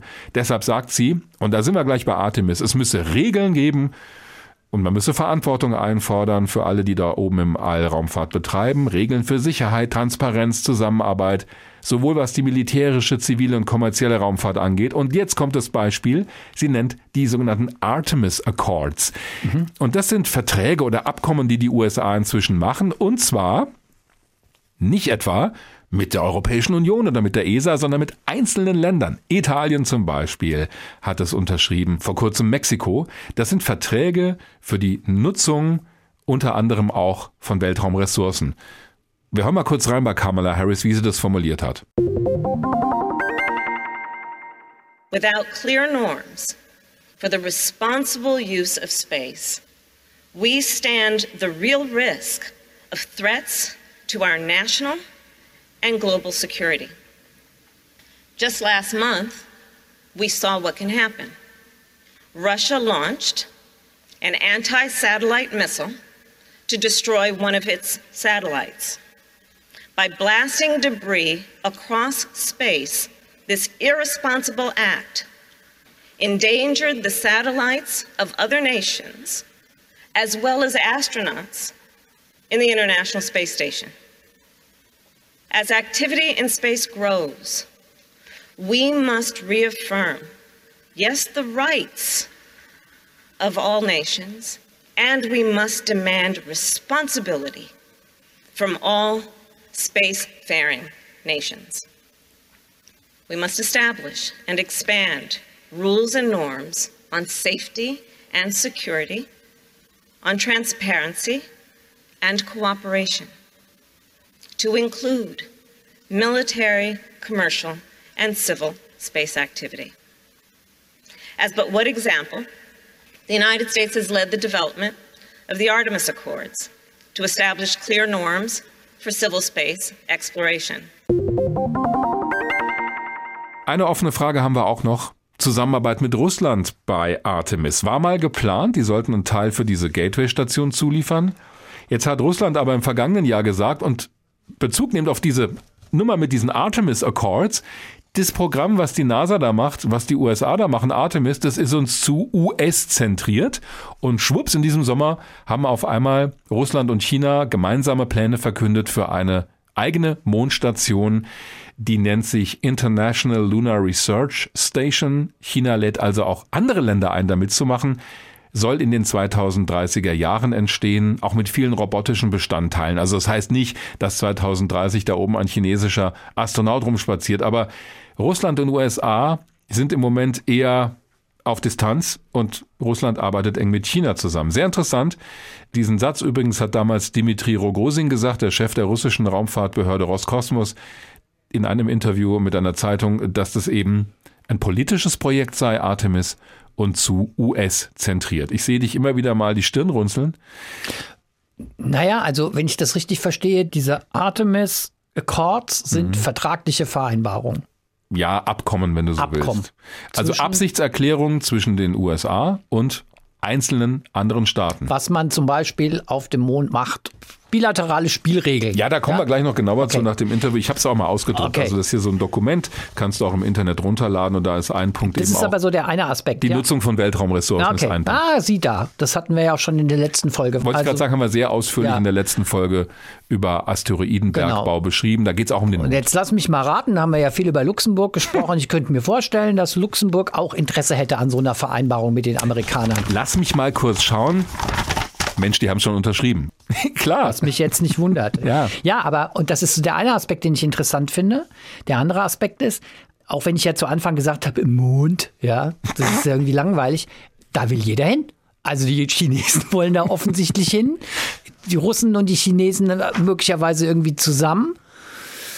Und warum wollen sie hin? Wagner rudert mit den Armen. Offensichtlich ja. will er was Wichtiges sagen. Warum wollen sie da hin? Weil er da ist. Also der Mond ist halt das naheliegende Ziel für die Raumfahrt, wenn du mal ja. über den Erdorbit raus willst. Ja gut, okay, das nächste Ziel ist halt dann auch schon sehr ambitioniert, ja, weil das wäre der Mars. Richtig. Und offensichtlich, weil das ist ja doch interessant, dass der Mond sehr attraktiv ist. Mhm Auf der anderen Seite habe ich so ein bisschen das Gefühl, der Mond ist auch deshalb attraktiv, weil nichts anderes da ist. Beziehungsweise im Moment nichts anderes, Größeres, Visionäreres erreichbar ist. Weil ich meine, wenn die so lange jetzt schon rummachen und du hast ja diese Verschiebungen und Verzögerungen im Artemis-Programm schon erwähnt und mhm. beschrieben und sehr eindrücklich beschrieben, da frage ich mich, im Mars? Äh, ja. Wann soll denn das was werden? Ja? Und deshalb ist es vielleicht eine ganz gute Idee, erstmal zum Mond zu fliegen, um zu zeigen, hey, wir können es noch. Als auf dem halben Weg zum Mars zu merken, Mist, ja. wir können es nicht mehr.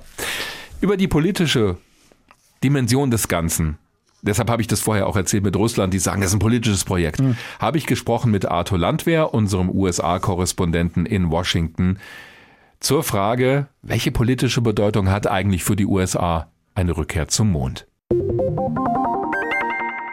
Herr Landwehr, welche Bedeutung hat es denn für die USA, dass sie wieder Menschen auf den Mond bringen wollen? Also wie das immer so formuliert wurde, den nächsten Mann und die erste Frau.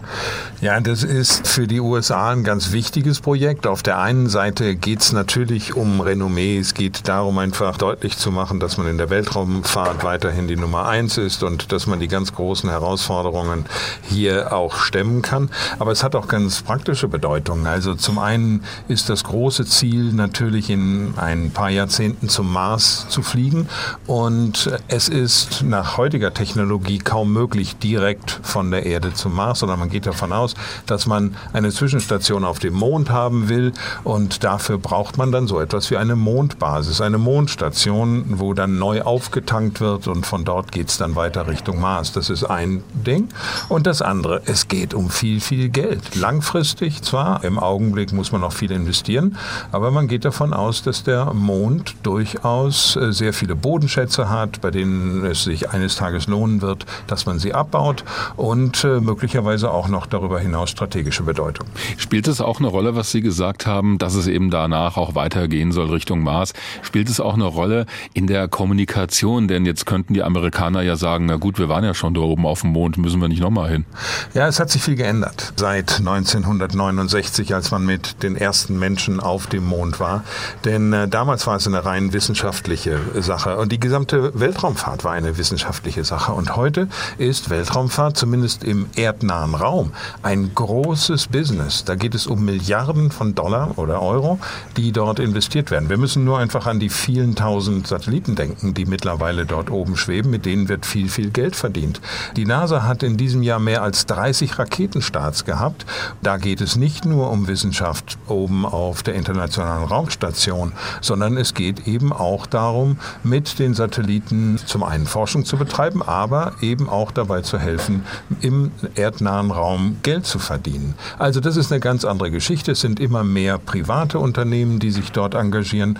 Und das ist auch mit ein Grund, warum die NASA mittlerweile den erdnahen Raum und die reine Forschung für weiter entfernte Dinge voneinander trennt, organisatorisch trennt. Und sie sagt, das, was wir heute im erdnahen Raum erleben, werden wir eines Tages auch am Mond und möglicherweise auch beim Mars erleben. Das kann noch ein paar Jahrzehnte dauern, aber es wird dann so sein. Und da will man eben ganz vorn mit dabei sein, vor allen Dingen die Bedingungen mitbestimmen, unter denen diese zukünftigen Forschungen und zukünftigen Geschäfte dann auch betrieben werden. Und die Politik hat das ja auch ein bisschen vereinnahmt, diese Rückkehr zum Mond, zumindest unter Donald Trump. Der wollte ja unbedingt bis Ende 2024 wieder Menschen dort oben landen lassen rein zufällig das Ende seiner möglichen zweiten Amtsperiode, zu der es ja nicht kam. Also war das für ihn auch ein Prestigeprojekt? Ja, unbedingt. Und zwar in doppelter Hinsicht. Zum einen war genau das natürlich sein Ziel, dass er an dem Tag, an dem er dann nicht mehr Präsident sein würde, nach einer zweiten Amtszeit, auch als derjenige dastehen würde, der Amerika in diese Weltraumzukunft gebracht hat. Das war ein wichtiger Punkt. Der zweite war aber auch das ganze Thema Boden Bodenschätze, Abbau von Bodenschätzen und hier mitzubestimmen, nach welchen Regeln das Ganze passiert. Das hatte er sich sehr fest vorgenommen, weil er eben hier auch die kommerziellen Möglichkeiten gesehen hat. Jetzt hat man das verschoben, äh, was den nächsten Start angeht, auch verschieben müssen. Es war eigentlich auch damals klar, dass es mehr als nur ehrgeizig sein würde, bis Ende 2024 wieder Menschen zum Mond zu bringen. Aber jetzt ist es um ein Jahr verschoben, vielleicht wird es noch einmal ein weiteres Jahr verschoben, aber dann ist man fest davon überzeugt, dass es klappen wird und auch willens, das zu tun. Und der erste Probeflug ohne Menschen an Bord wieder zum Mond, das wird schon im kommenden Frühjahr dann losfliegen. Weil Sie gerade auch den Vergleich zu Apollo gebracht haben. Ich meine, da ging es wirklich rasant voran in der Raumfahrt. Da gab es ja auch dieses Ziel, unbedingt bis Ende 69, so wurde das ja damals gesehen, einen Menschen zum Mond zu bringen. Jetzt erleben wir eine Verzögerung nach der anderen, auch die Verschiebung 2025. Wie kommt das denn an in den USA? Ja, man nimmt das so hin. Also das, es hat nicht mehr, ja, man muss einfach auch sehen, dass es nicht mehr diesen Enthusiasmus nach sich zieht, wie mhm. das 1969 der Fall war. Da war das etwas von nationaler Ehre. Diese Rolle hat es heute nicht mehr. Aber man beobachtet das und immer, wenn Raketen fliegen, dann ist es ein großes Ereignis, ein Nachrichtenereignis. Aber damals war es ja so, dass die ganze Nation mitfieberte. Das ist heute natürlich nicht mehr der Fall. Äh, es ist sehr viel mehr Routine, es ist sehr viel mehr Business darin, aber es bleibt ein großes Prestigeobjekt. Das ist gar keine Frage, aber es hat nicht mehr diesen großen Druck. Und wenn jetzt von der Rückkehr zum Mond gesprochen wird in den USA, fällt mir immer auf, dass der sehr schnell immer ein Vergleich mit China gezogen wird, nach dem Motto, nicht, dass die vor uns dort oben wieder sind. Wird das auch als Wettrennen gesehen? Ich glaube schon. Also die Chinesen noch viel stärker als die Russen haben ein klares Ziel, hier zum Mond zu fliegen. Sie waren ja auch die Ersten, die ein, einen Rover auf die Rückseite des Mondes gebracht haben und von dort Daten sammeln.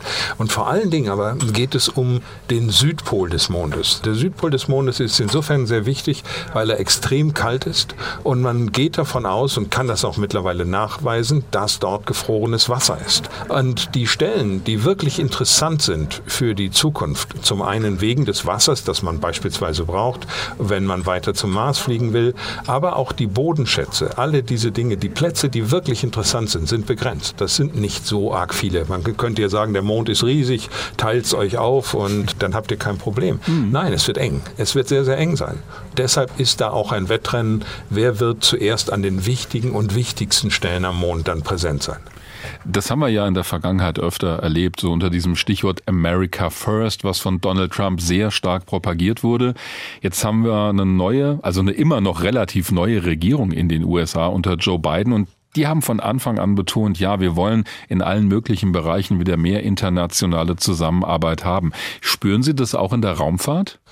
Es gibt diese Zusammenarbeit und zwar auf der technischen Ebene. Die Amerikaner sind in vielen Fällen weiterhin führend, das ist gar keine Frage. Aber wenn wir beispielsweise das Artemis-Programm nehmen, das gesamte Service-Modul des Raumschiffs, die gesamte Technik, das ist etwas, was von den Europäern gebaut wurde und auch in Zukunft von den Europäern geliefert wird. Also da arbeitet man sehr, sehr eng zusammen und da gibt es auch diese internationale Kooperation. Das sieht ein bisschen anders aus, wenn es um so rechtliche Fragen geht.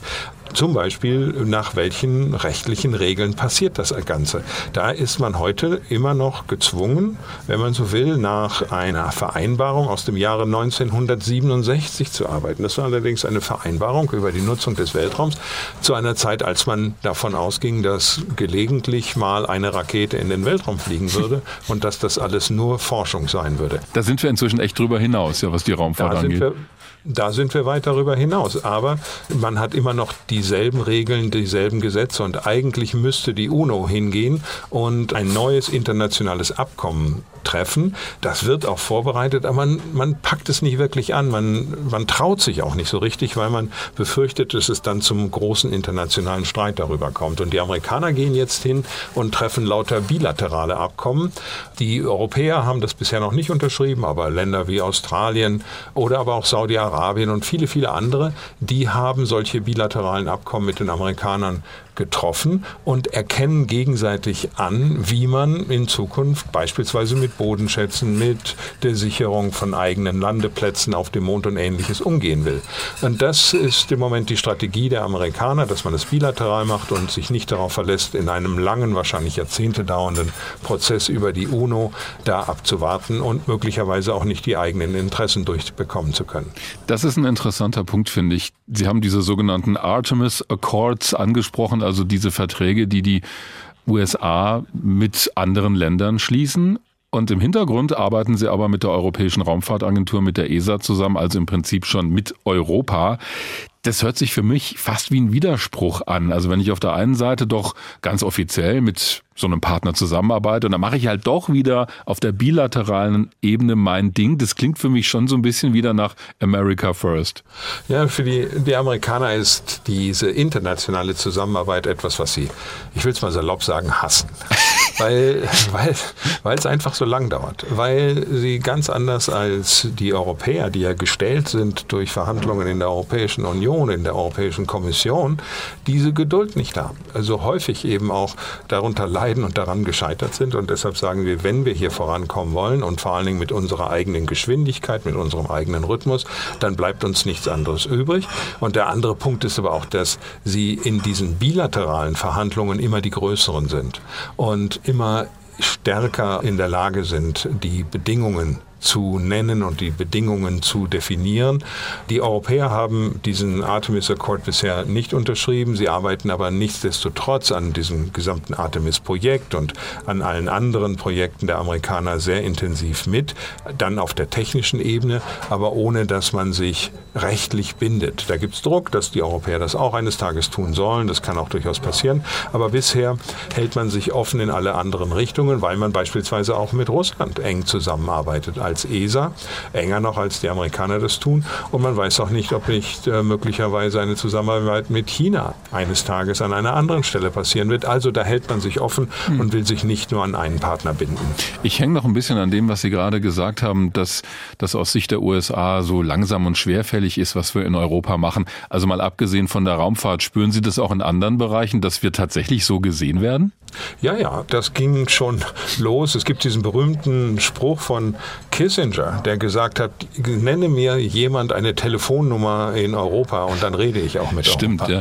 Das war schon ein Akt der Verzweiflung letztendlich auch hier zu sagen, wir wissen gar nicht, mit wem wir reden, wir wissen nicht, wer unsere Ansprechpartner sind und wenn wir verhandeln, dann dauert es ewig, weil ihr immer dieses Prinzip der Einstimmigkeit habt und dafür müsst ihr so viele Kompromisse eingehen, dass am Ende alles verwässert ist. Die Amerikaner wissen, dass es in vielen Fällen nicht ohne internationale Organisationen geht, da sind sie auch mit dabei, aber wo immer sie es vermeiden können, tun sie es lieber bilateral und versuchen es damit schneller zu machen und unter eigenen Bedingungen.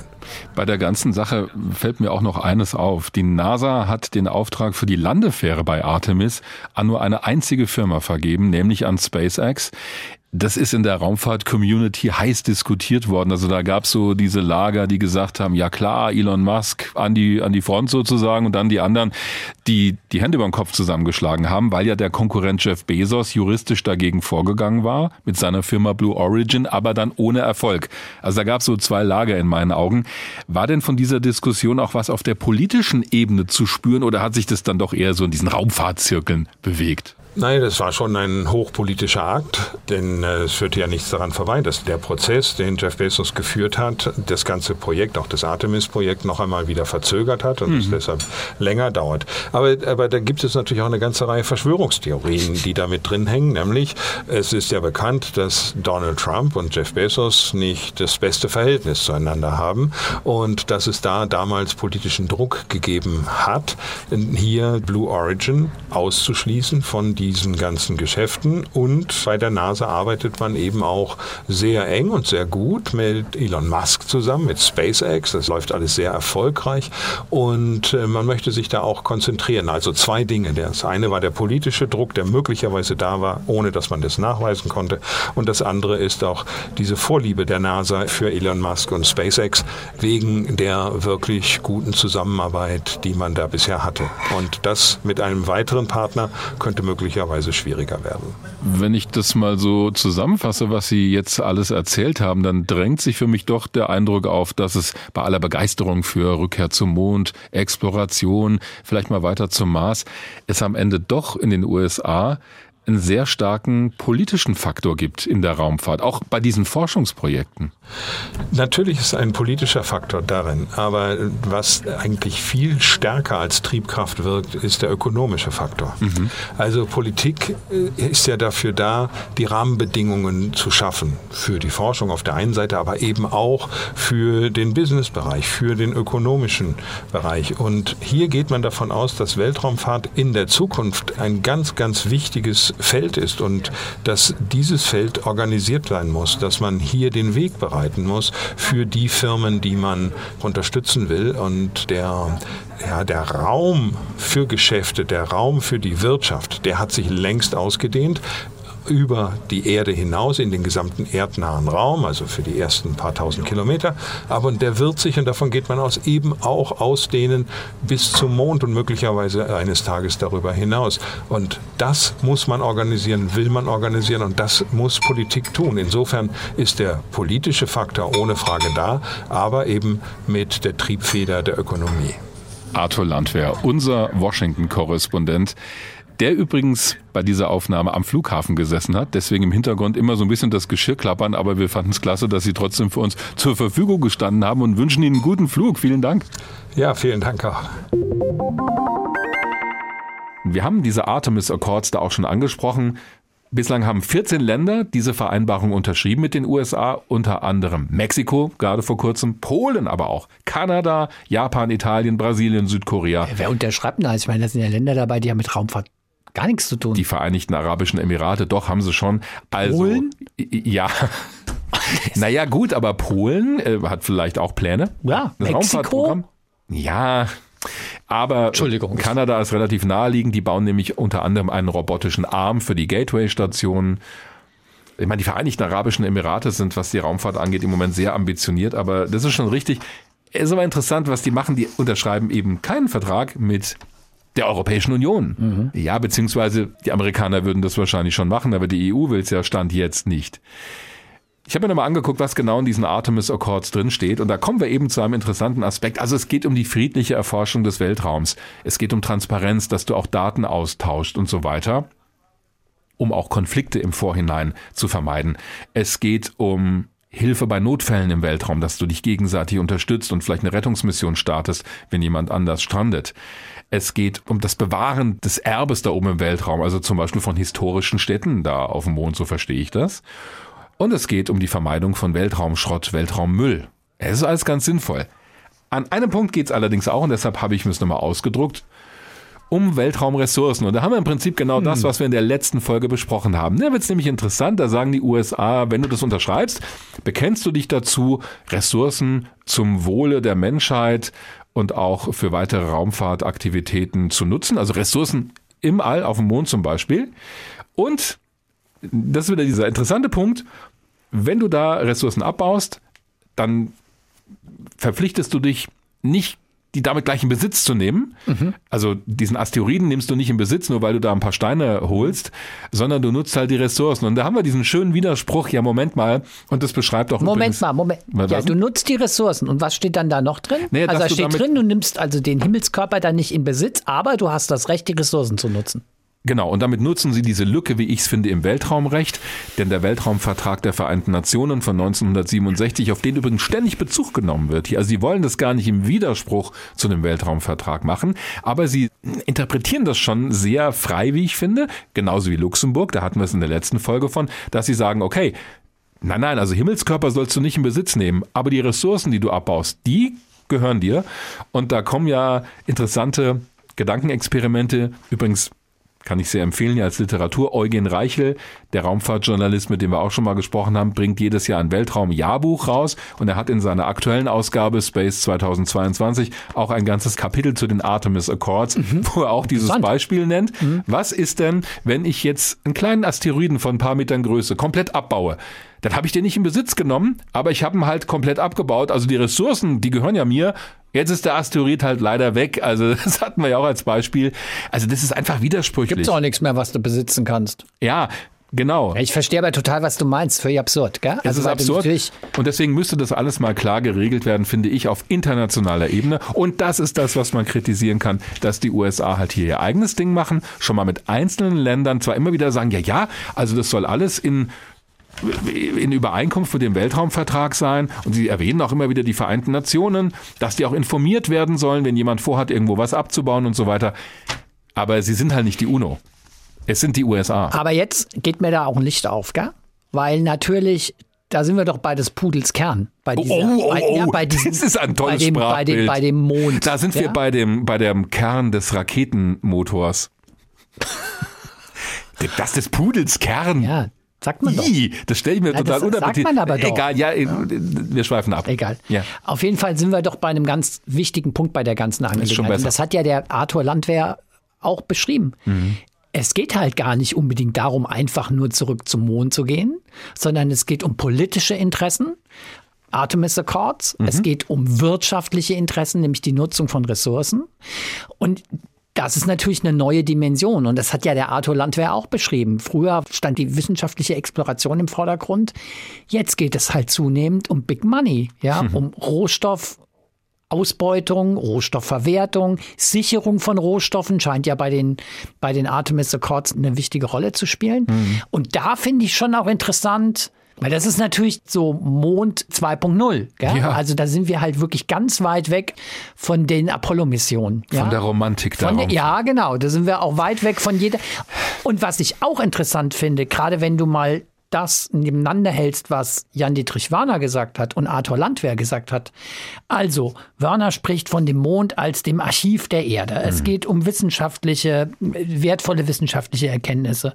Bei Arthur Landwehr geht es um Wirtschaft, um Politik und um die Sicherung von Einflusssphären. Finde ich schon interessant, dass so bei dem Blick auf den Mond da von beiden Interviewpartnern so durchaus unterschiedliche Akzente gesetzt werden. Ja, und da zitiere ich nochmal Eugen Reichel aus seinem aktuellen Space 2022 Jahrbuch. Da schreibt er nämlich was ziemlich Gutes, wie ich finde, beim Thema Artemis Accords.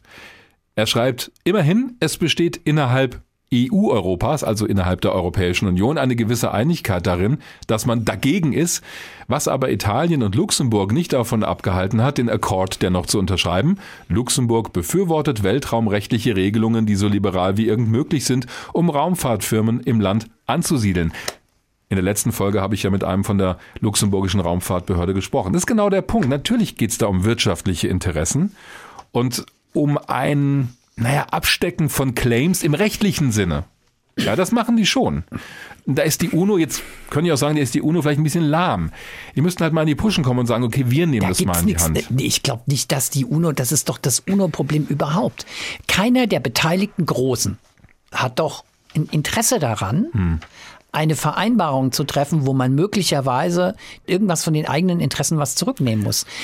Es ist illusorisch zu denken, dass man in irgendeiner Form, jetzt in absehbarer Zeit, eine Vereinbarung trifft, wo zum Beispiel Russland, China und die USA auf einen Nenner kommen, hm. weil, glaube ich, keiner der Beteiligten im Moment Interesse hat, in irgendeiner Form Rückschritte oder einen Rückzieher, was die eigenen Interessen angeht, zu machen ich bin da ziemlich skeptisch. Und ich meine, die Amerikaner werden doch ehrlich gesagt bescheuert, wenn sie nicht diesen Weltraumvertrag wenn sie nicht immer signalisieren würden, ja, wir achten den und wir achten den und den halten wir natürlich ein, hm. um dann aber genau diese Lücken zu nutzen, um zu sagen, ja, wir nehmen nichts in Besitz, aber was wir da an Rohstoffen rausnehmen, ist uns. Und das haben wir in der letzten Folge ausführlich über das Beispiel Luxemburg gesprochen. Das ist ja genau das, was Luxemburg auch in seinem nationalen Weltraumgesetz festgelegt hat. Ja, Das ist analog Unternehmen, dazu. die wir, die bei uns ihren Sitz haben, die wir irgendwie mitfinanzieren und fördern, haben das Recht, Rohstoffe, die sie auf Asteroiden oder wo auch immer erbeuten, nutzen, dass sie die behalten können.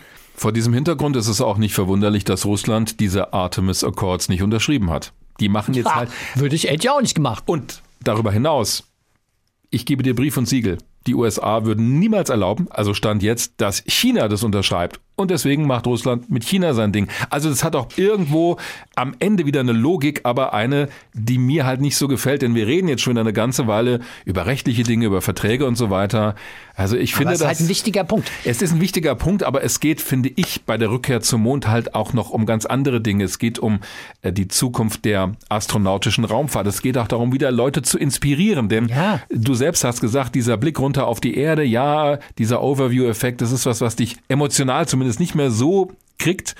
Ich glaube, wenn wieder Menschen rausfliegen, weiter weg zu anderen Zielen im Weltraum. Das ist was, was dich vielleicht auch so ein bisschen wieder packen würde, denn es hat was Visionäres und es hat auch was Zukunftsgewandtes. Da rede ich jetzt ein bisschen idealistisch daher. Und da finde ich diese ganzen rechtlichen Dinge, die sind zwar da, die stehen hier ja, auf dem Papier, aber, aber das ist was, was was finde ich dem eher entgegenspricht. Also ohne das jetzt verteufeln zu wollen, aber die Diskussion wird da manchmal sehr darauf fokussiert. Spielt auch eine Rolle, gerade was internationale Beteiligung angeht. Und äh, es ist immer ein Geben und Nehmen. Also auch die Europäer bekommen ja Flüge zum Mond für ihre Astronautinnen und Astronauten. Im Moment haben wir drei garantierte Flüge zum Gateway, also noch nicht runter auf die Oberfläche. Es gibt Verträge der NASA also Übereinkünfte der NASA und der ESA, wo gesagt wird, okay, ihr baut uns das Service-Modul und dafür habt ihr erstmal drei Flüge zum Gateway. Der aktuelle Generaldirektor der ESA, Josef Aschbacher, hat vor kurzem gesagt, also er hofft, es ist ja noch nicht festgeschrieben, dass bis 2030 auch ein Europäer oder eine Europäerin auf dem Mond herumspaziert. Ja, aber das, Dirk, das ist alles ganz gut und schön und das verstehe ich ja auch, ja. Aber letztendlich ist es halt dann doch wieder, um nochmal diese Situation Back to the Moon, das Bild nochmal aufzugraben, die Situation zu vergleichen mit dem Apollo-Programm in den 60er Jahren, sehe ich jetzt schon auch man kann fast sagen, echt ziemlich erschreckende Parallelen. Ja. Damals war es ein militärisch, politisch befeuerter Wettstreit. Vor allem ein politischer. Zwei, ja? ja. Naja, gut, du hast halt irgendwie den Ost-West-Konflikt gehabt, Kalter Krieg und so weiter ja, und so fort. Das ja? stimmt. Und wenn es nicht eine militärische Komponente gehabt hätte, wäre nicht so viel Geld reingeflossen worden. Es hatte natürlich auch eine unfassbar hohe politische Symbolik. Mhm. Jetzt gibt es wieder eine Konkurrenzsituation und wieder spielt der Mond eine große Rolle. Hm. Jetzt geht es um wirtschaftliche Interessen, jetzt geht es um Rohstoffinteressen. Mhm. Aber im Grunde genommen haben wir eigentlich wieder eine Konkurrenzsituation, wo jemand wie Jan-Dietrich Warner, der natürlich auch ein Stück weit ein Raumfahrtromantiker ist, sich einfach wünscht, im Sinne der Wissenschaft und der Exploration, globale Kooperation. Aber eigentlich die entscheidenden Beteiligten, und das sind nun mal die Amerikaner, das sind die Chinesen und mit Abstrichen die Russen, haben halt dann doch knallharte politische, wirtschaftliche Interessen.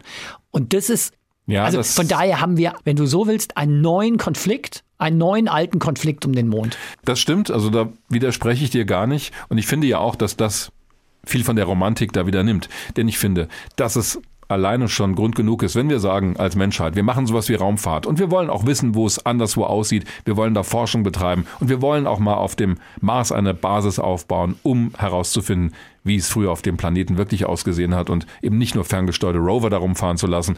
Und wir wollen vielleicht noch weiter raus ins Sonnensystem dann hat es alleine für sich schon einen Wert, wenn wir uns dafür entscheiden. Das kann ich dann, ich persönlich, schon damit legitimieren. Mhm. Da brauche ich nicht noch, ja, muss ich mal Ressourcen abbauen, es sei denn, ich nehme sie, um die Raumfahrt weiter zu betreiben. Da hatten wir es ja auch von. Also die Idee, auf dem Mars selber Treibstoff herzustellen und Atemluft, ist ja total sinnvoll. Da muss ich nicht ständig den Nachschub von der Erde bringen. Und nur so kann ich wirklich eine nachhaltige Präsenz im Weltraum aufbauen.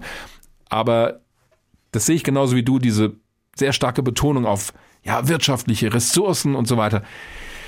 Das nimmt vielleicht was von diesem Spirit, ich weiß nicht, wie ich es sagen soll, von dem Geist, der da eigentlich mitschwingen sollte, nämlich, dass wir sagen, okay, so ein bisschen Star Trek mäßig, ja, wir wollen ah, ja, du, ja, dahin, stimmt. wo noch kein Mensch gewesen das, ist. Wobei auch bei Star Trek natürlich immer wieder auch Ressourcen im ja, Allem wirtschaftliche Ja, aber da bist du an, das ist ein guter Punkt, weil natürlich die Raumfahrt für uns alle sowas hat, sowas Science-Fiction-mäßiges, was Star Trek-mäßiges. Gerade der Flug zum Mond. So von, ja, ja, und das wird jetzt alles ganz schön irdisch. Ja, ja, also ja, ja. Irgendwie so, das ist aber so. Aber nimmt so ein bisschen weil natürlich auch die Raumfahrtorganisationen sich inzwischen immer mehr auf die Privatindustrie verlassen. Und zwar anders als früher, dass sie nicht mal alles zahlen, sondern sagen, wir geben euch eine Startfinanzierung und dann macht ihr mal selbst weiter. Das ist aber auch eine Entwicklung, die zwangsläufig so kommt. Also SpaceX macht, wenn die genug Geld haben, machen die sowieso ihr Ding. Egal, was die NASA da jetzt groß vorgibt. Die können froh sein, die NASA, dass SpaceX jetzt für die eine Landefähre baut. Aber so ist es halt. Irgendwann, wenn die Technologie soweit ist und auch Unternehmen das selber finanzieren können, machen sie schon ihr Ding. Von daher hat es schon Sinn, da auch so ein Regelwerk zu machen. Also es ist sehr vielschichtig, aber ich gebe dir schon recht, dass das einen anderen Charakter bekommen hat und dass es ein bisschen was von diesem Pioniergeist vielleicht sogar nimmt, sondern ja, da wird es halt sehr schnell juristisch hm. ja, ja. und nicht ah, ja. mehr so sehr spacig. Gut. Also klar geworden ist schon, es ist nicht Back to the Moon. Es ist deutlich mehr als zurück in die 60er Jahre. Also das habe ich schon auch verstanden. Mir gefällt nicht alles an dieser neuen Entwicklung. Mhm. Aber es ist eben nicht einfach, wir wiederholen jetzt nochmal was, was wir in den 60er Jahren schon mal hatten. Also das Nein, ist, sowieso nicht. Auch nicht, auch nicht technisch. Nee. Gut, es wird dich nicht überraschen, dass auch die heutige Besserwisser-Frage, und ich denke, es ist der richtige Zeitpunkt, um die Besserwisser-Frage zu stellen, dass auch die was mit dem Mond und sogar was mit Artemis zu tun hat. Ollis Besserwisser-Frage. Und zwar ist diese Besserwisser-Frage heute inspiriert von Mareike Alsdorf, die uns nämlich auf Twitter darauf hingewiesen hat, dass es ja auch einen Science-Fiction-Roman mit dem Titel Artemis gibt. Und mhm. zwar geschrieben von dem Autor Andy Weir, der bekannt geworden ist durch die Geschichte der Marsianer. Ja, sehr gutes Buch auch. Ja, und tatsächlich habe ich Artemis jetzt auch angefangen zu lesen, weil es mich auch interessiert hat, weil auch äh, Mareike Alsdorf gefragt hat, gibt es denn Parallelen zwischen dem Raumfahrtprogramm Artemis und der Siedlung Artemis, die auf dem Mond in dem Roman von Andy Weir eine große Rolle spielt. Also ich bin jetzt Mhm. auf Seite 70, ich glaube, der Roman hat so um die 250.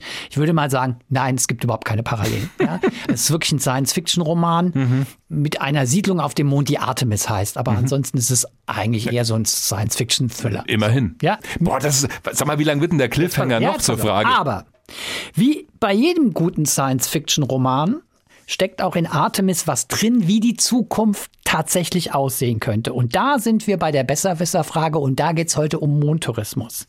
Das ist eine Schätzfrage, die Besserwisser-Frage. Ui. Denn am Ende des Romans findet sich im Anhang ein Essay von Andy Weir, der mhm. recherchiert hat, was ein 14-tägiger Urlaub auf dem Mond kosten könnte im Jahr 2080. Da spielt nämlich der. Im Jahr 2080. 2080, da spielt nämlich der Roman. Ui. Ich werde gleich was dazu sagen. Ja. Es ist nämlich wirklich total spannend zu lesen. Aber vor allen Dingen möchte ich erstmal wissen, auf welchen Betrag könnte Andy Weir gekommen sein? Urlaub auf dem Mond? Soll ich jetzt einfach freischätzen? Ist mir egal. Oder hast du Multiple du, Choice? Nee, ich hatte nee, frei. Ich kann, na, komm, ich schätze mal. Schätz mal. Also, also es, ist ja, eh, es ist ja wirklich nur. Also ich würde mal ausgehen von den Preisen, die jetzt verlangt werden ja, vom Flug zur ISS. Gar nicht so schlecht, ja, also, okay. Die NASA zahlt für einen Sitzplatz bei einer SpaceX-Kapsel 50 Millionen ungefähr Dollar. Ja. Die ersten Weltraumtouristen, das waren immer so 20 Millionen Dollar, es wurde mal teurer, mal weniger. Also ich würde das mindestens in wie sagt der Amerikaner, in diesem Ballpark ansiedeln. Da wir über das Jahr 2080 ja, reden, da gibt es ja schon ja. Synergieeffekte, da wird es billiger, es gibt einen Pendelverkehr richtig, vom Mond richtig. zur Erde ja, genau, und so genau, weiter. Genau. Also vielleicht wird es dann ein bisschen billiger, wie der Hesse sagt. Aber das ist jetzt vollkommen äh, willkürlich Hanebüchen pro Person oder was? Für 14 Tage? Pro Person. Tage. 14 Tage Urlaub. Auf dem Mond. Mit Hin- und Rückflug. Alles okay, inklusive. 2080. Boah. Das ist so willkürlich. Es muss, ja, mal hau raus. Sieht er das schon als Massentourismus? Das würde dir einen Hinweis auf die Antwort geben, aber weil es wirklich, glaube ich, sau schwer ist, würde ich sagen, ja, ja. Es handelt sich um Massentourismus. Okay, dann sagen wir mal, es ist echt schwer, aber 2080. Also okay, 100.000 Dollar. Gar nicht so schlecht. 70.000 Dollar. Nicht schlecht. Ich habe nämlich gedacht, also 2080 bei so einer Infrastruktur, so wie er das wohl beschreibt in dem Buch, also da kannst du nicht mit solchen Nein, Beträgen arbeiten. Da würde ja auch so eine Station nicht richtig. funktionieren. Also allein muss finanziell. Richtig. Also als du mit dem Begriff Massentourismus kamst, ich hätte aber, da kannst du nicht 30 Millionen sagen. Nein, ich ja? habe aber 100.000 vorher schon im okay. Kopf gehabt. Ich war mir nur nicht sicher, ob ich es raushauen soll. Gut, also 70.000. Im Moment gilt das jetzt so als halbwegs beantwortet zu 80 Ja, ja, also das soll. Das geht, oder? Ja, das finde ich, es ist schon. Ich, ist okay. Ist okay. Ja. ja? Gilt. Mhm. Ja, gilt als Beantwortet. Aber interessant, allein wegen des Essays müssten wir jetzt eigentlich das Buch kaufen. Ja, äh, sag ich gleich was zu. Das Essay findest du nämlich auch im Netz. Mhm. Es erschien 2017, hat er geschrieben für Business Insider. Und du findest es auch, ich werde den Link auch twittern, businessinsider.de witzigerweise. Das fand ich total witzig. Ja. Auf Englisch ist der Text erschienen. Was für deine 100.000 spricht, ist, dass 70.000 der US-Dollar-Wert im Jahr 2015 gewesen sind. Sag ich Wenn doch. du Glück hast, weiß nicht, wie sich der Dollar entwickelt hat, aber wenn du Glück hast, kam da noch mal ein bisschen was dazu. Was wirklich interessant ist, wie der da rangegangen ist. Mhm. Der hat nämlich als Ausgangspunkt genommen, ja, Massentourismus ist ein ganz wichtiger Punkt. Er hat nämlich als Ausgangspunkt genommen den Flugverkehr mhm. und wie sich Flugpreise im Laufe der Zeit entwickelt haben.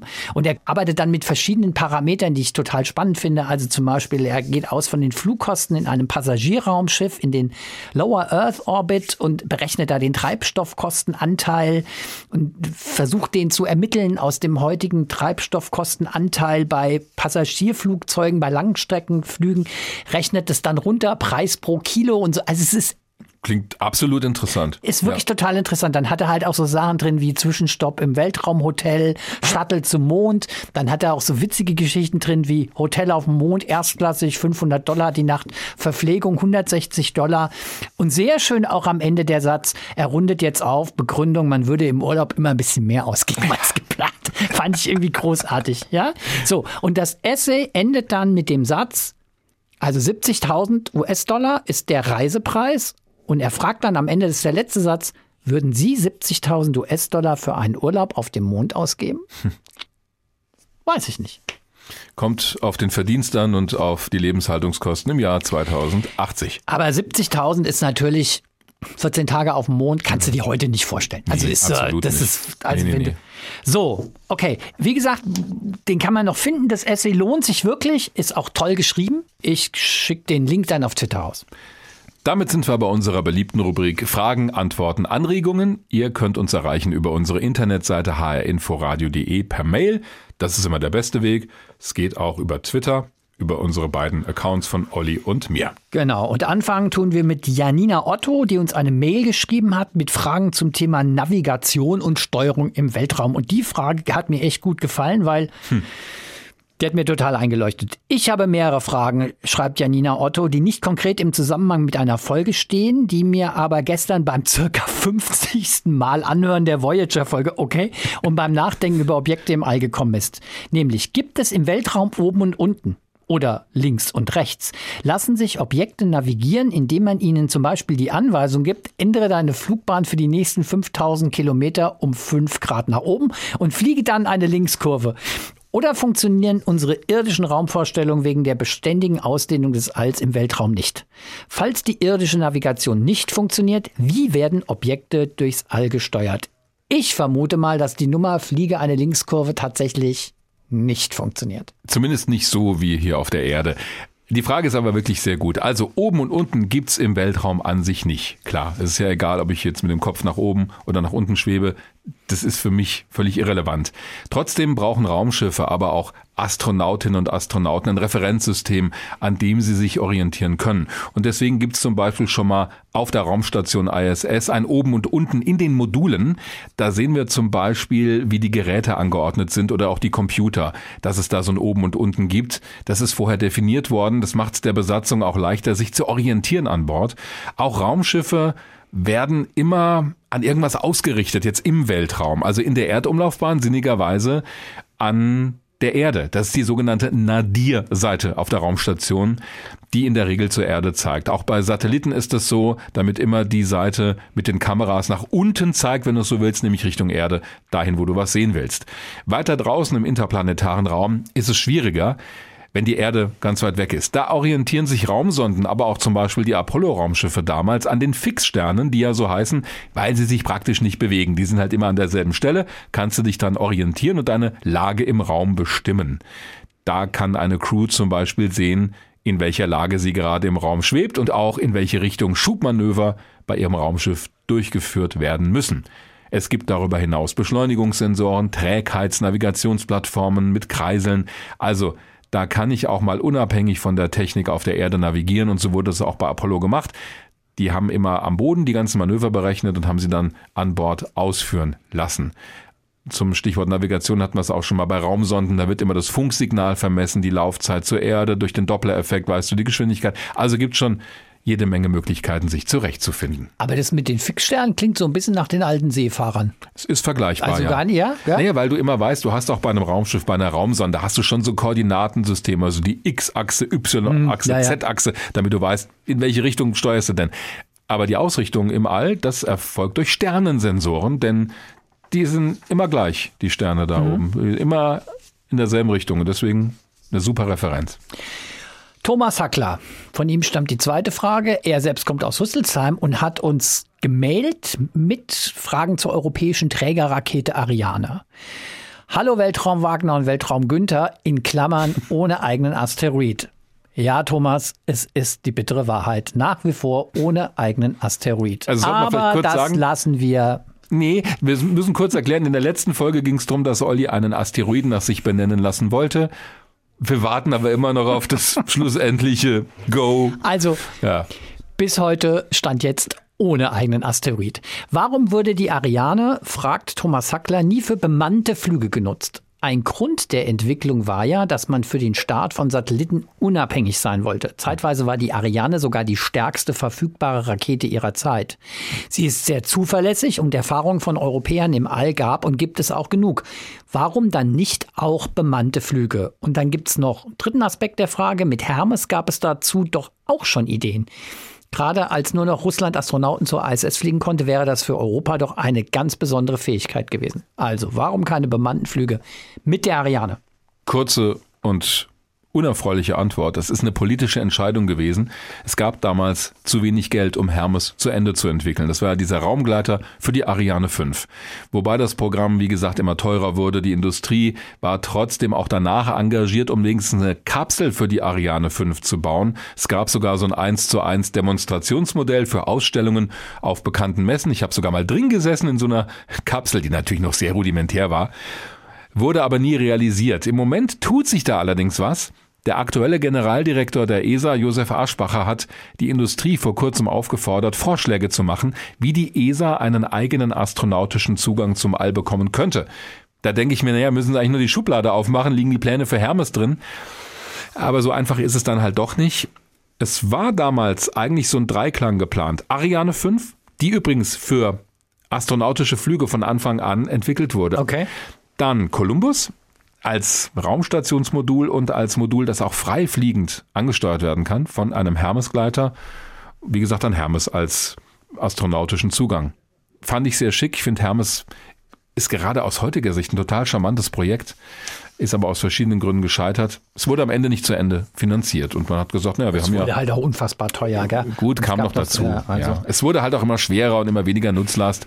Da haben wir auch wieder mal, ich muss immer wieder Werbung machen für unsere Folgen, eine Folge Ja, gemacht über, über unverwirklichte Raumfahrtprojekte und da kommt Da ist Hermes, vor. drin, Ja. richtig, genau.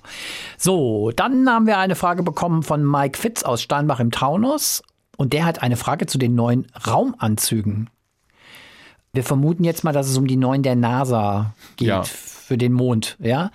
Also, er schreibt, die neuen Raumanzüge sind totschick, aber sind sie auch mit genau den gleichen technischen Möglichkeiten und Sicherheitsfeatures ausgestattet wie die alten, in Klammern, klobigen Anzüge?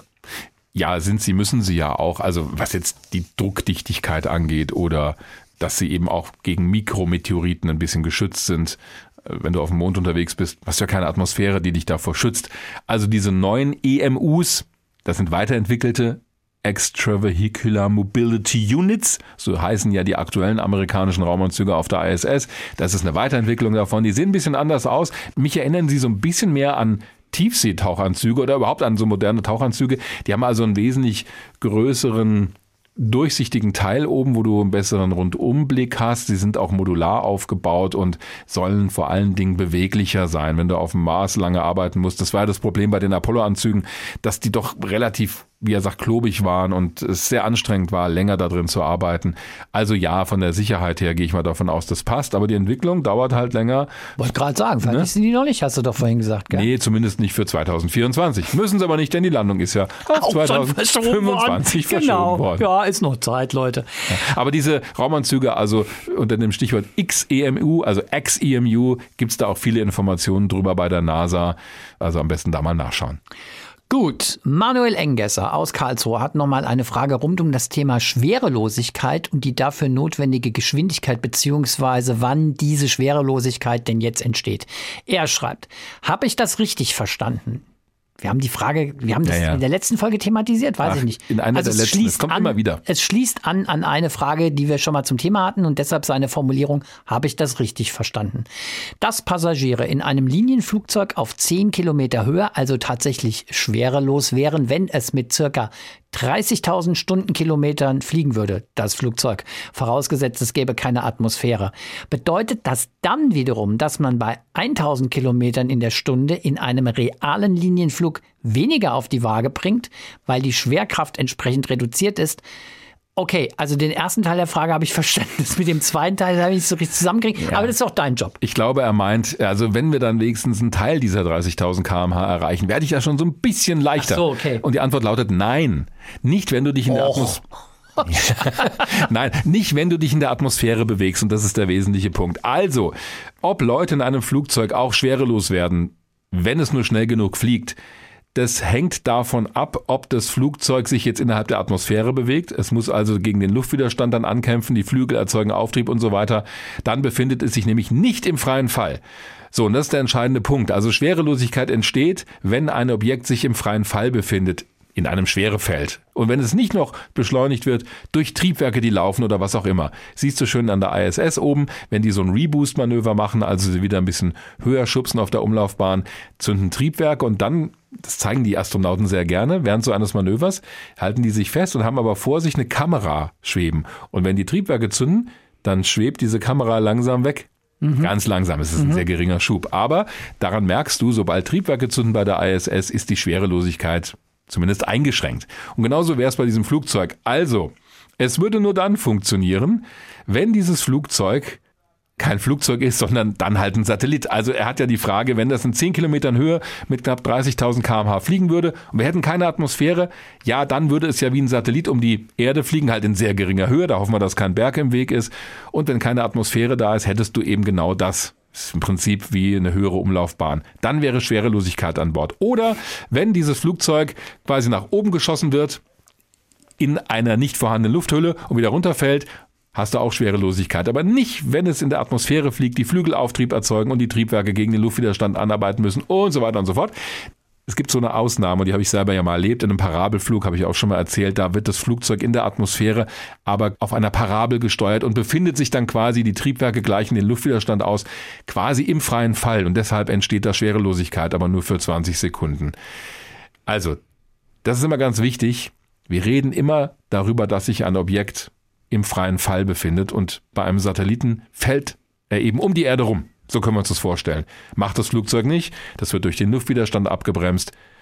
Die Flügel erzeugen Auftrieb, deshalb sitzt du ja mit deinem Gewicht von einem G im Sitz und dann ist auch egal, ob das Flugzeug jetzt 500 oder 600 oder 700 km/h fliegt. Du wiegst immer dasselbe. Seit einer Minute möchte ich mal so richtiger Klugscheißer sein. Darf ich? Ungerne.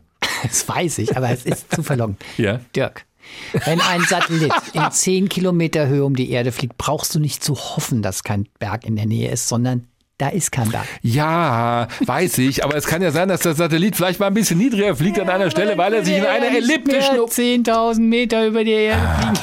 Weil er sich in einer elliptischen Umlaufbahn Habe ich gesagt, das ist ein sympathischer Einwand? Nein, natürlich nicht, aber es war zu verlockend. Es war einfach zu verlockend. Ah. Jakob hat uns bei Twitter eine Frage geschickt zu unserer letzten Folge über Bergbau auf Asteroiden und Rohstoffe im Weltraum. Er schreibt, Zitat. Wäre es möglich, mit Hilfe diverser technischer Vorkehrungen einen Asteroiden auf Kollisionskurs zu bringen und ihn dann zu verlangsamen, sodass er auf unbewohntem Gebiet abstürzt, ohne großen Schaden anzurichten. Aufgrund der enormen Rohstoffvorkommen wäre das aus wirtschaftlicher Sicht sicherlich nicht uninteressant. Halt ein ziemlich brachiales Abbauverfahren, den erstmal abstürzen Aber nimmst du ihn dann auch in Besitz, wenn du ihn auf der Erde ich guck mal in den Accords nach. Was die Amerikaner da mit den Italienern vereinbart haben.